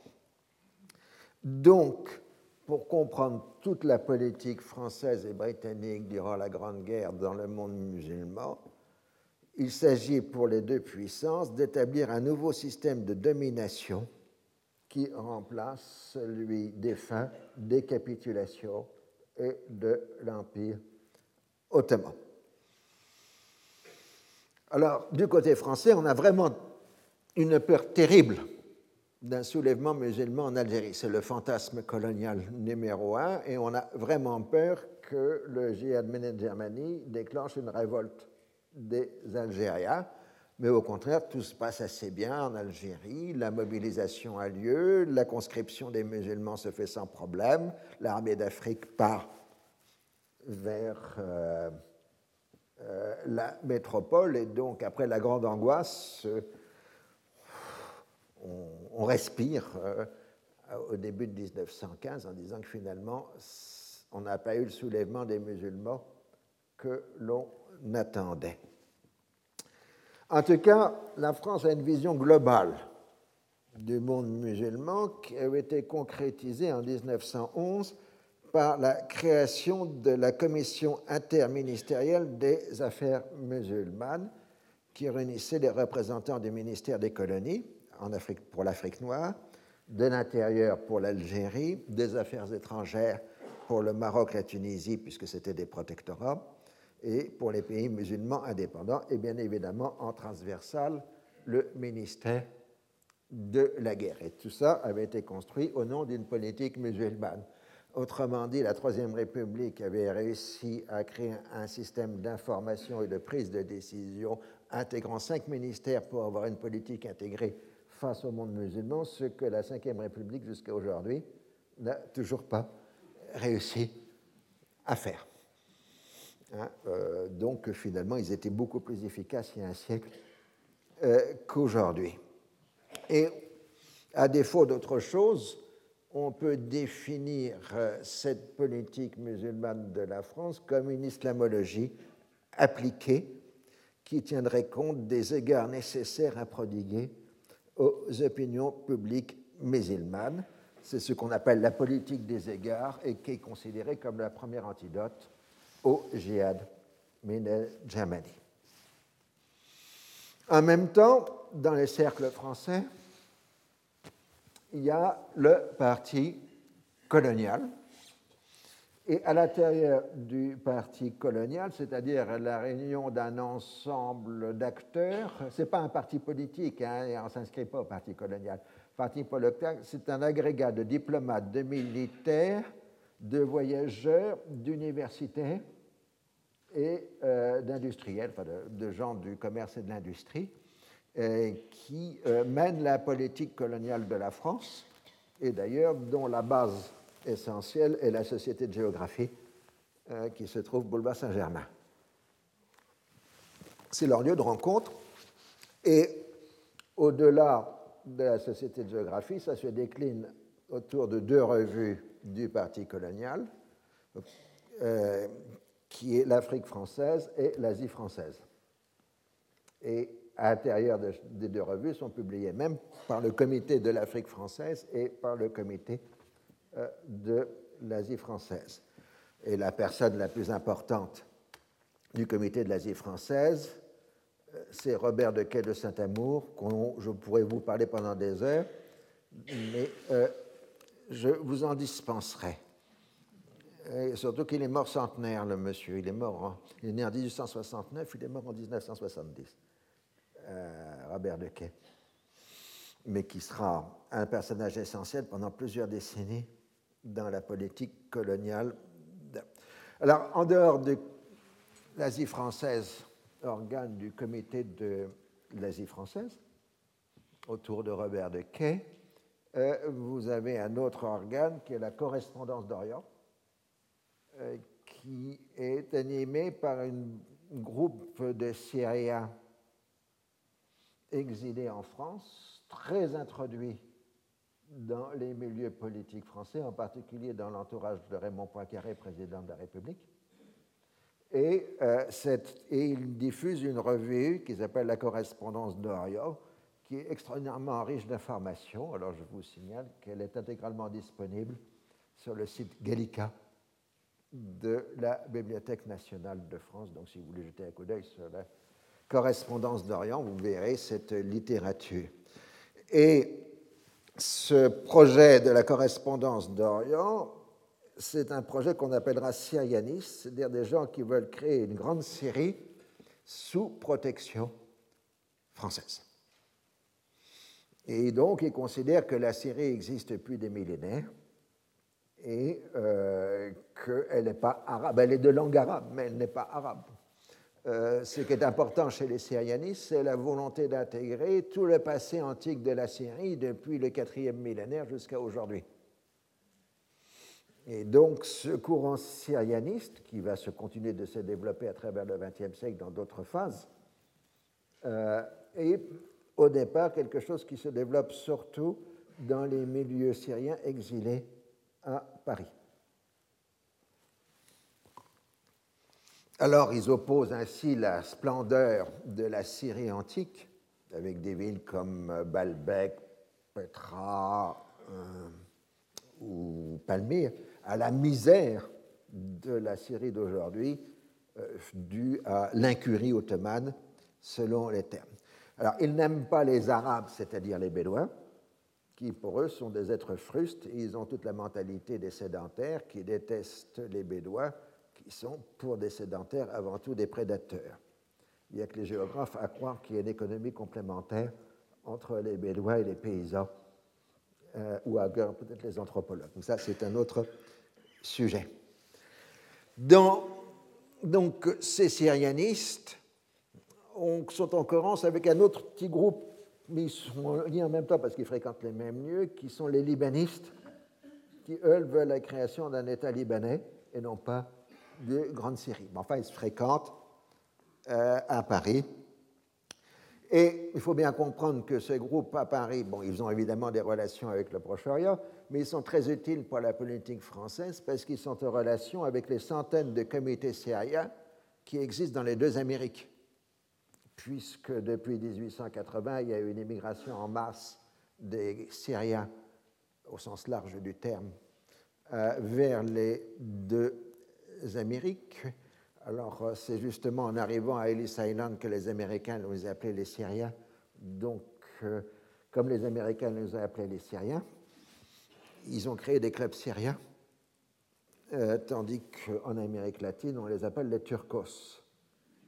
Mais il faut bien comprendre que ces comités syriens inondent de télégrammes politiques les ambassades européennes euh, sur la politique syrienne. Et puis des grandes signatures aussi euh, participent à ces activités des comités syriens, comme Gibran, l'auteur du prophète, qui participe à ces activités des comités euh, syriens d'Amérique du Nord.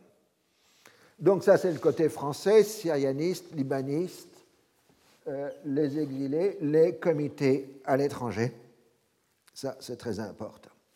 Du côté anglais, euh, bah, on a été sensible du fait que depuis la conquête de Chypre en 1878, l'annexion de Chypre en 1878, l'influence britannique s'est effondrée à Constantinople. Comme euh, les Anglais ont occupé par accident et de façon temporaire l'Égypte en 1882, c'est-à-dire qu'ils vont rester 75 ans, enfin 74 ans, euh, bah, progressivement, puisque l'ambassade britannique à Constantinople a joué un rôle décroissant, celui qui joue un rôle croissant, c'est euh, le consulat et agent général en Égypte, euh, c'est-à-dire le Caire. C'est-à-dire que la politique britannique au Proche-Orient commence à être dictée de plus en plus par ce qu'on va appeler, à défaut d'autre chose, les anglo-égyptiens, c'est-à-dire les Anglais du Caire. Euh, et les Anglais du Caire détestent ce qui est l'instrument essentiel de l'influence française, c'est-à-dire tous ces Levantins éduqués dans les écoles françaises religieuses ou laïques et qui passent leur temps à réciter des fables de La Fontaine, si on en croit euh, certains livres. Mais en tout cas, euh, le français est langue de modernisation de l'Empire ottoman et en quelque sorte, les Anglais qui n'aiment pas créer des écoles se trouvent pris entre des jeunes Turcs qui sont des néo-darwiniens lecteurs de Spencer et euh, des Arabes qui sont éduqués en lisant La Fontaine et Molière euh, dans les écoles françaises des ordres religieux partout au euh, Proche-Orient. Il y a bien des écoles anglo-saxonnes au Proche-Orient, mais elles sont américaines. Et le problème, c'est qu'à chaque fois qu'on envoie des élèves dans les écoles américaines, dix ans après, les élèves sont à Ellis Island, ce qui n'est pas le but recherché quand on veut une politique d'influence.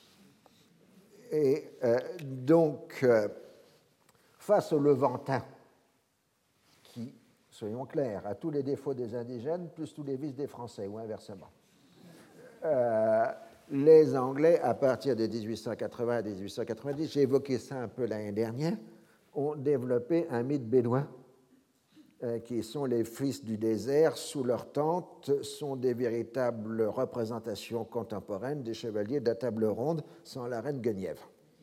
Euh, et euh, donc, dans toute la littérature de voyage britannique, il y a l'apologie des Bédouins, des gens comme Doucty, etc évidemment, celui dont je vous ai beaucoup parlé l'année dernière, mais qui vit toujours et qui a longuement écrit dans toute la période, c'est Blount, euh, et qui a modelé en quelque sorte toute l'appréhension de toute une génération britannique euh, vers le Proche-Orient.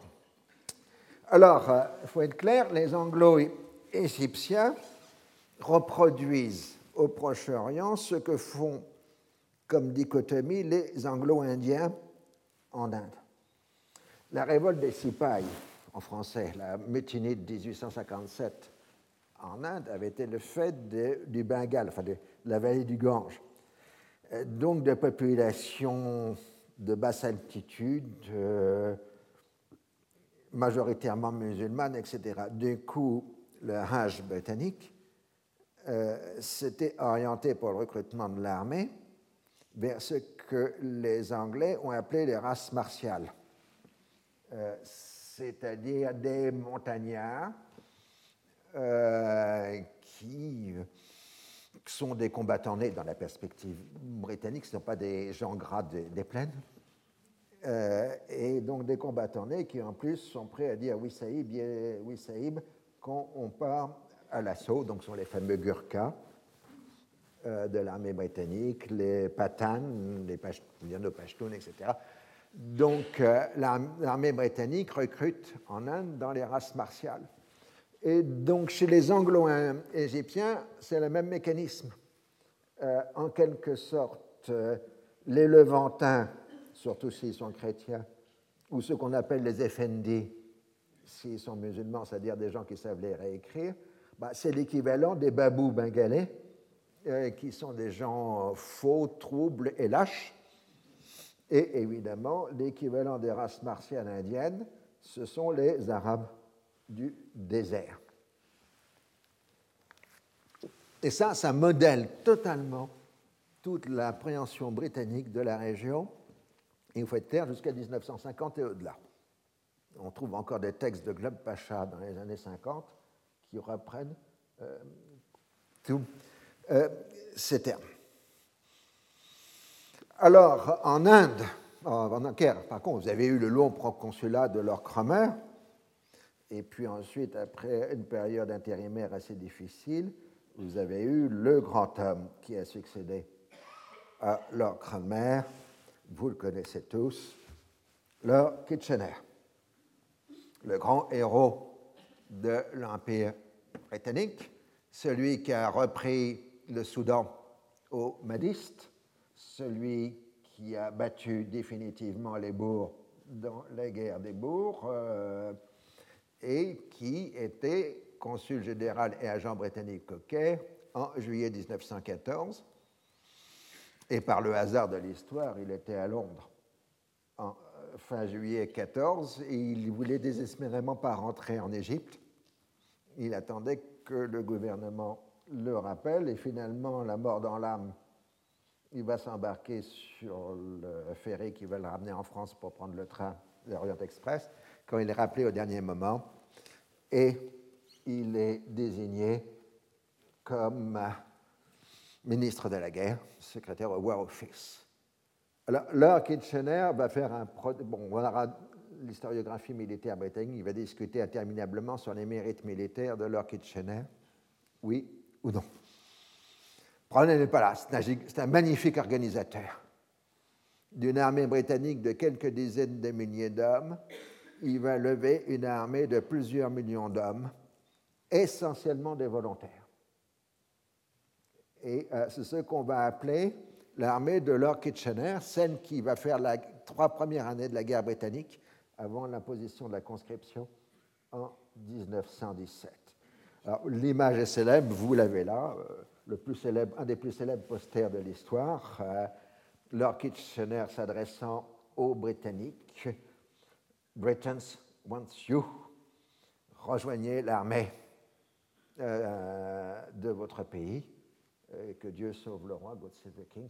C'est une image extrêmement célèbre qui va servir à mobiliser des millions d'hommes en Grande-Bretagne et dans l'Empire euh, britannique.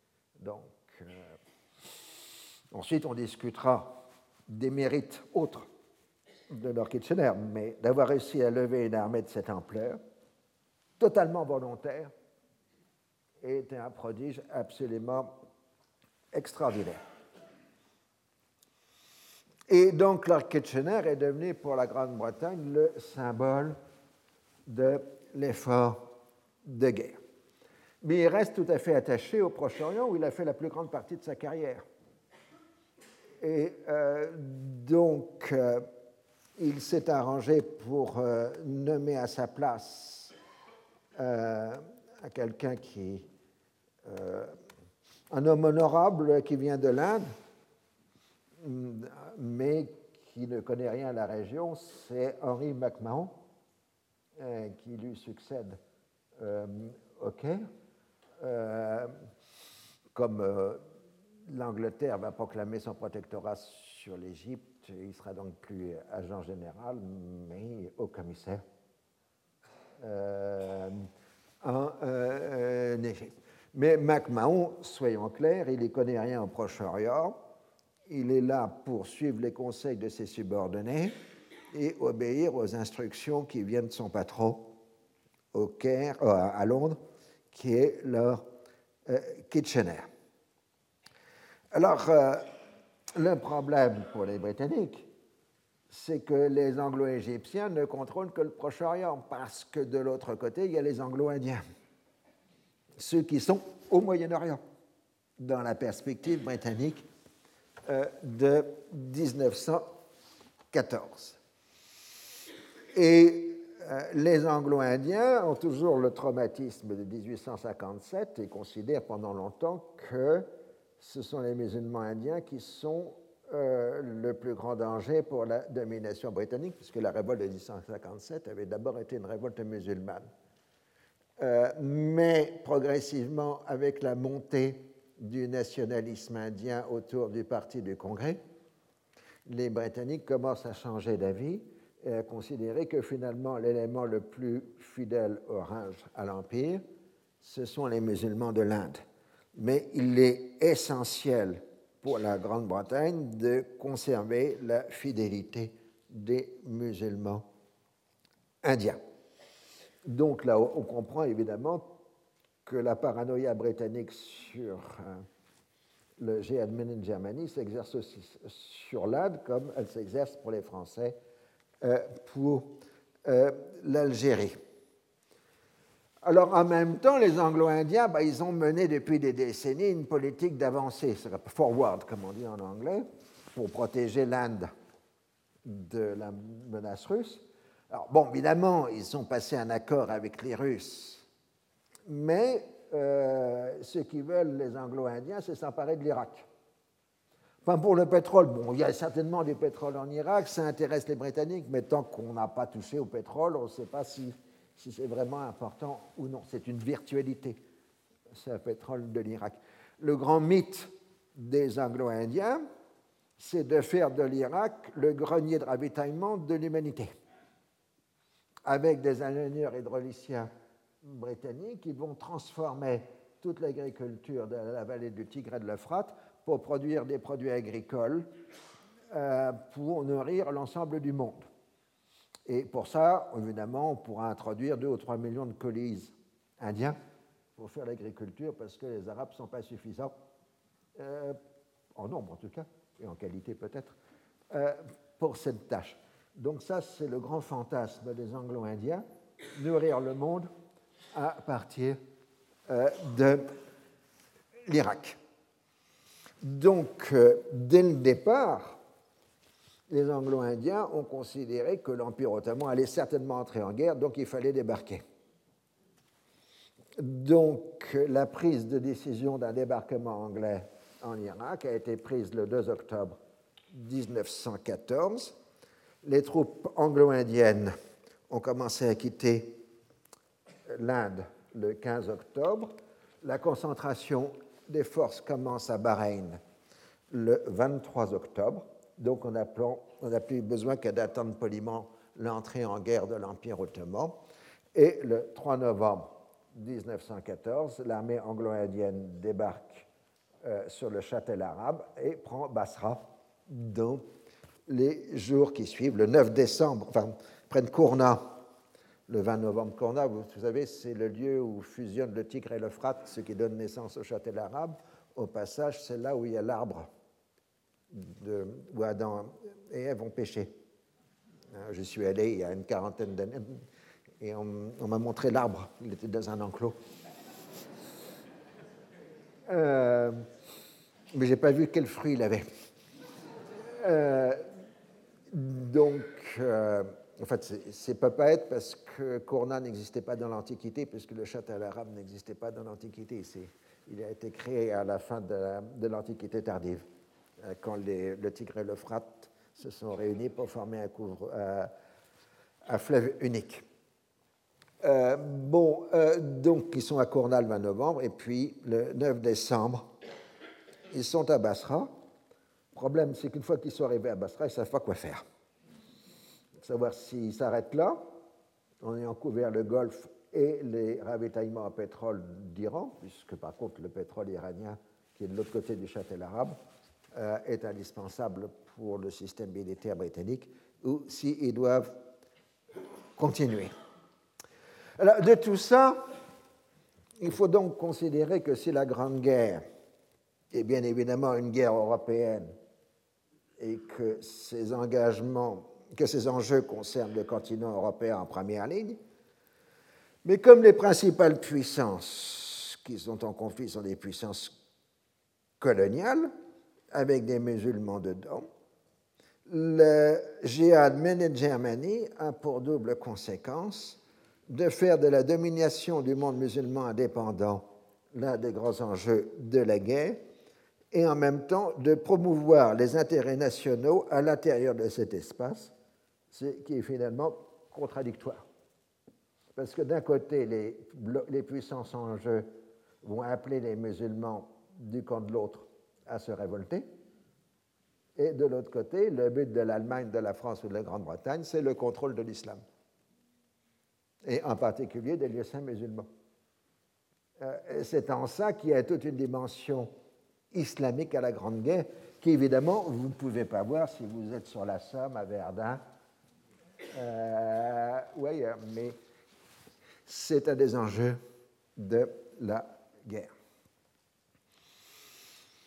Alors les premières actions, bah, je l'ai dit, 18 euh, décembre, euh, l'Angleterre proclame son protectorat sur l'Égypte, dépose le Khedive qui était en vacances à Constantinople, et nomme euh, non plus un Khedive à la place du Khedive, mais un sultan à la place du Khedive de la famille de Métali. Donc ça, c'est le premier acte. Ensuite, Français et Britanniques avaient envisagé avant la guerre la possibilité de susciter et de soutenir un soulèvement libanais ou syrien en cas de conflit avec l'Empire ottoman. Les états-majors avaient planché sur le sujet, mais rien de concret euh, n'en était sorti. Ce que vous avez, c'est que vous avez un paquet d'exilés syriens et libanais qui appellent au soulèvement contre les Ottomans en combinaison avec les Français et les Britanniques. Évidemment, ça déplaît aux Ottomans qui les espionnent et qui vont dire euh, quand ils ont suffisamment engagé dans cette affaire, on fera la rafle et on leur apprendra qui est le maître. Alors, euh, le problème, c'est que la France, à l'automne 14, elle est prise dans la bataille. C'est la Marne en septembre, la course à la mer jusqu'en novembre. Euh, vous savez, la course à la mer, c'est euh, les deux armées françaises et allemandes qui se précipitent vers la côte de la Manche pour établir un système de défense continu.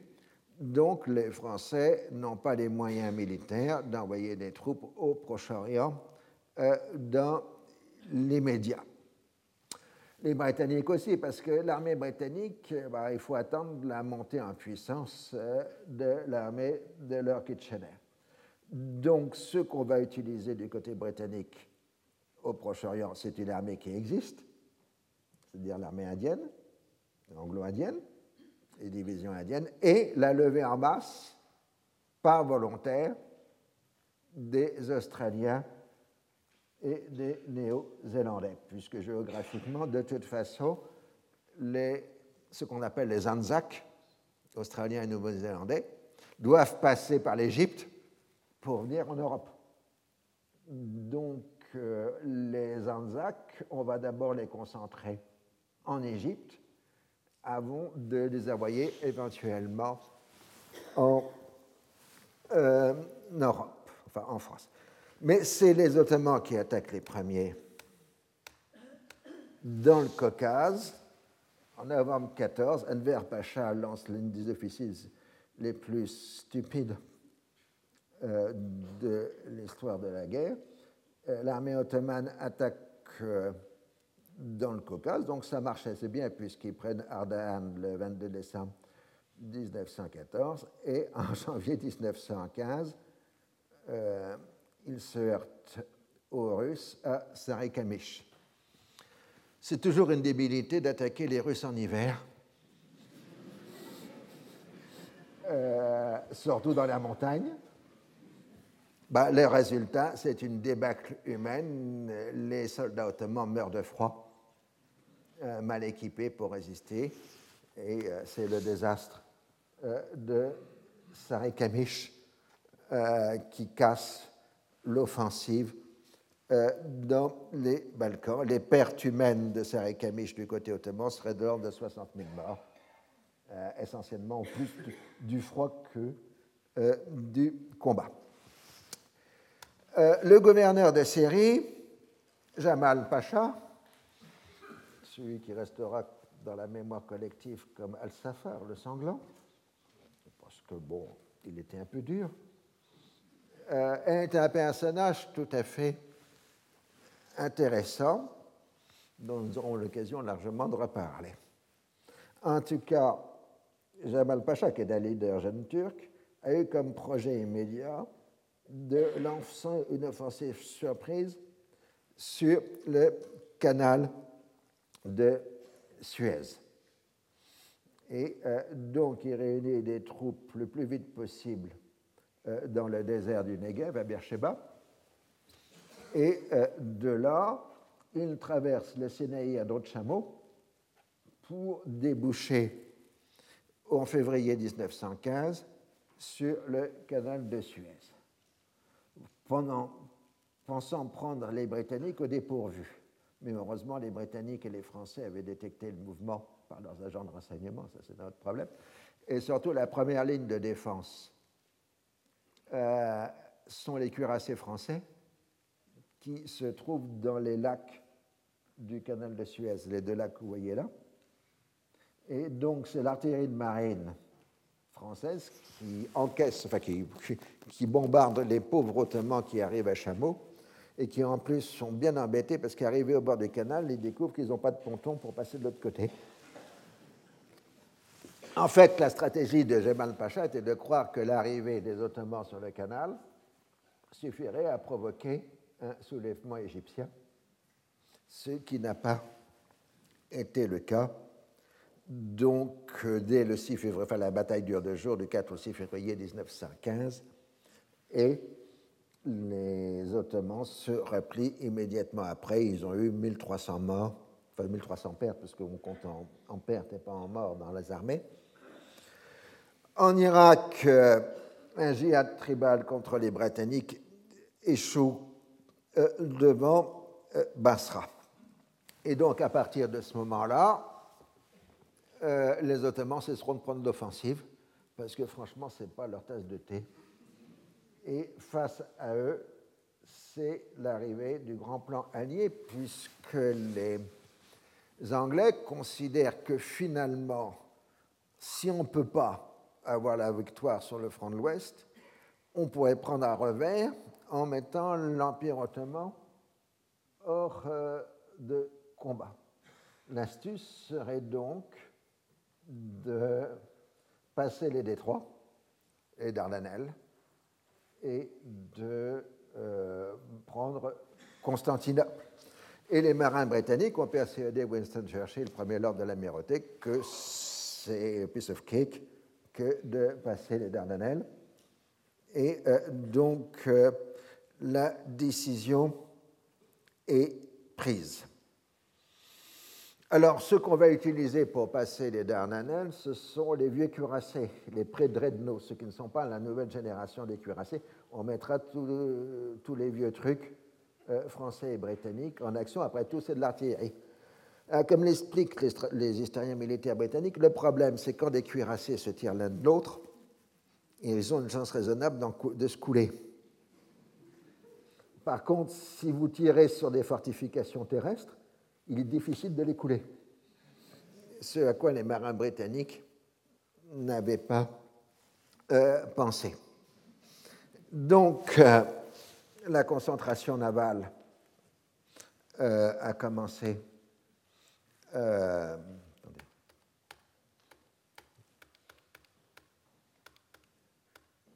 je pas les images.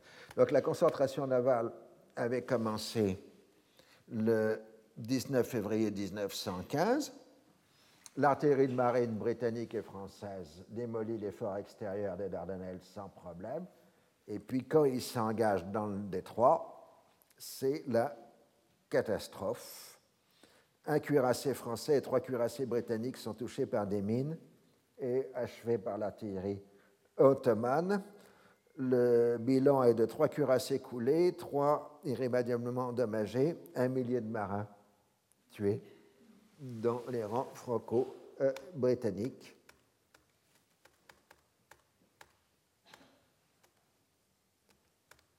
Je pensais avoir une carte.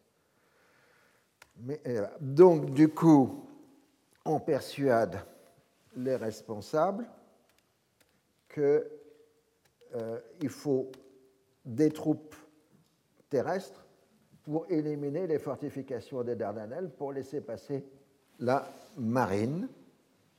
Mais il faut le temps qu'on concentre euh, les troupes nécessaires, c'est-à-dire essentiellement du côté britannique des Anzacs et euh, du côté français des troupes coloniales.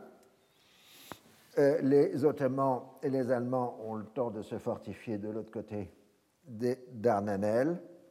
C'est donc le débarquement du 25 avril 1915 et très rapidement, c'est une boucherie terrifiante parce que les Franco-Britanniques vont se trouver bloqués sur les plages, tandis que les Turcs vont tenir sur les hauteurs. Et c'est dans cette terrible bataille des Dardanelles que le colonel Mustafa Kemal va devenir un héros euh, national du côté ottoman.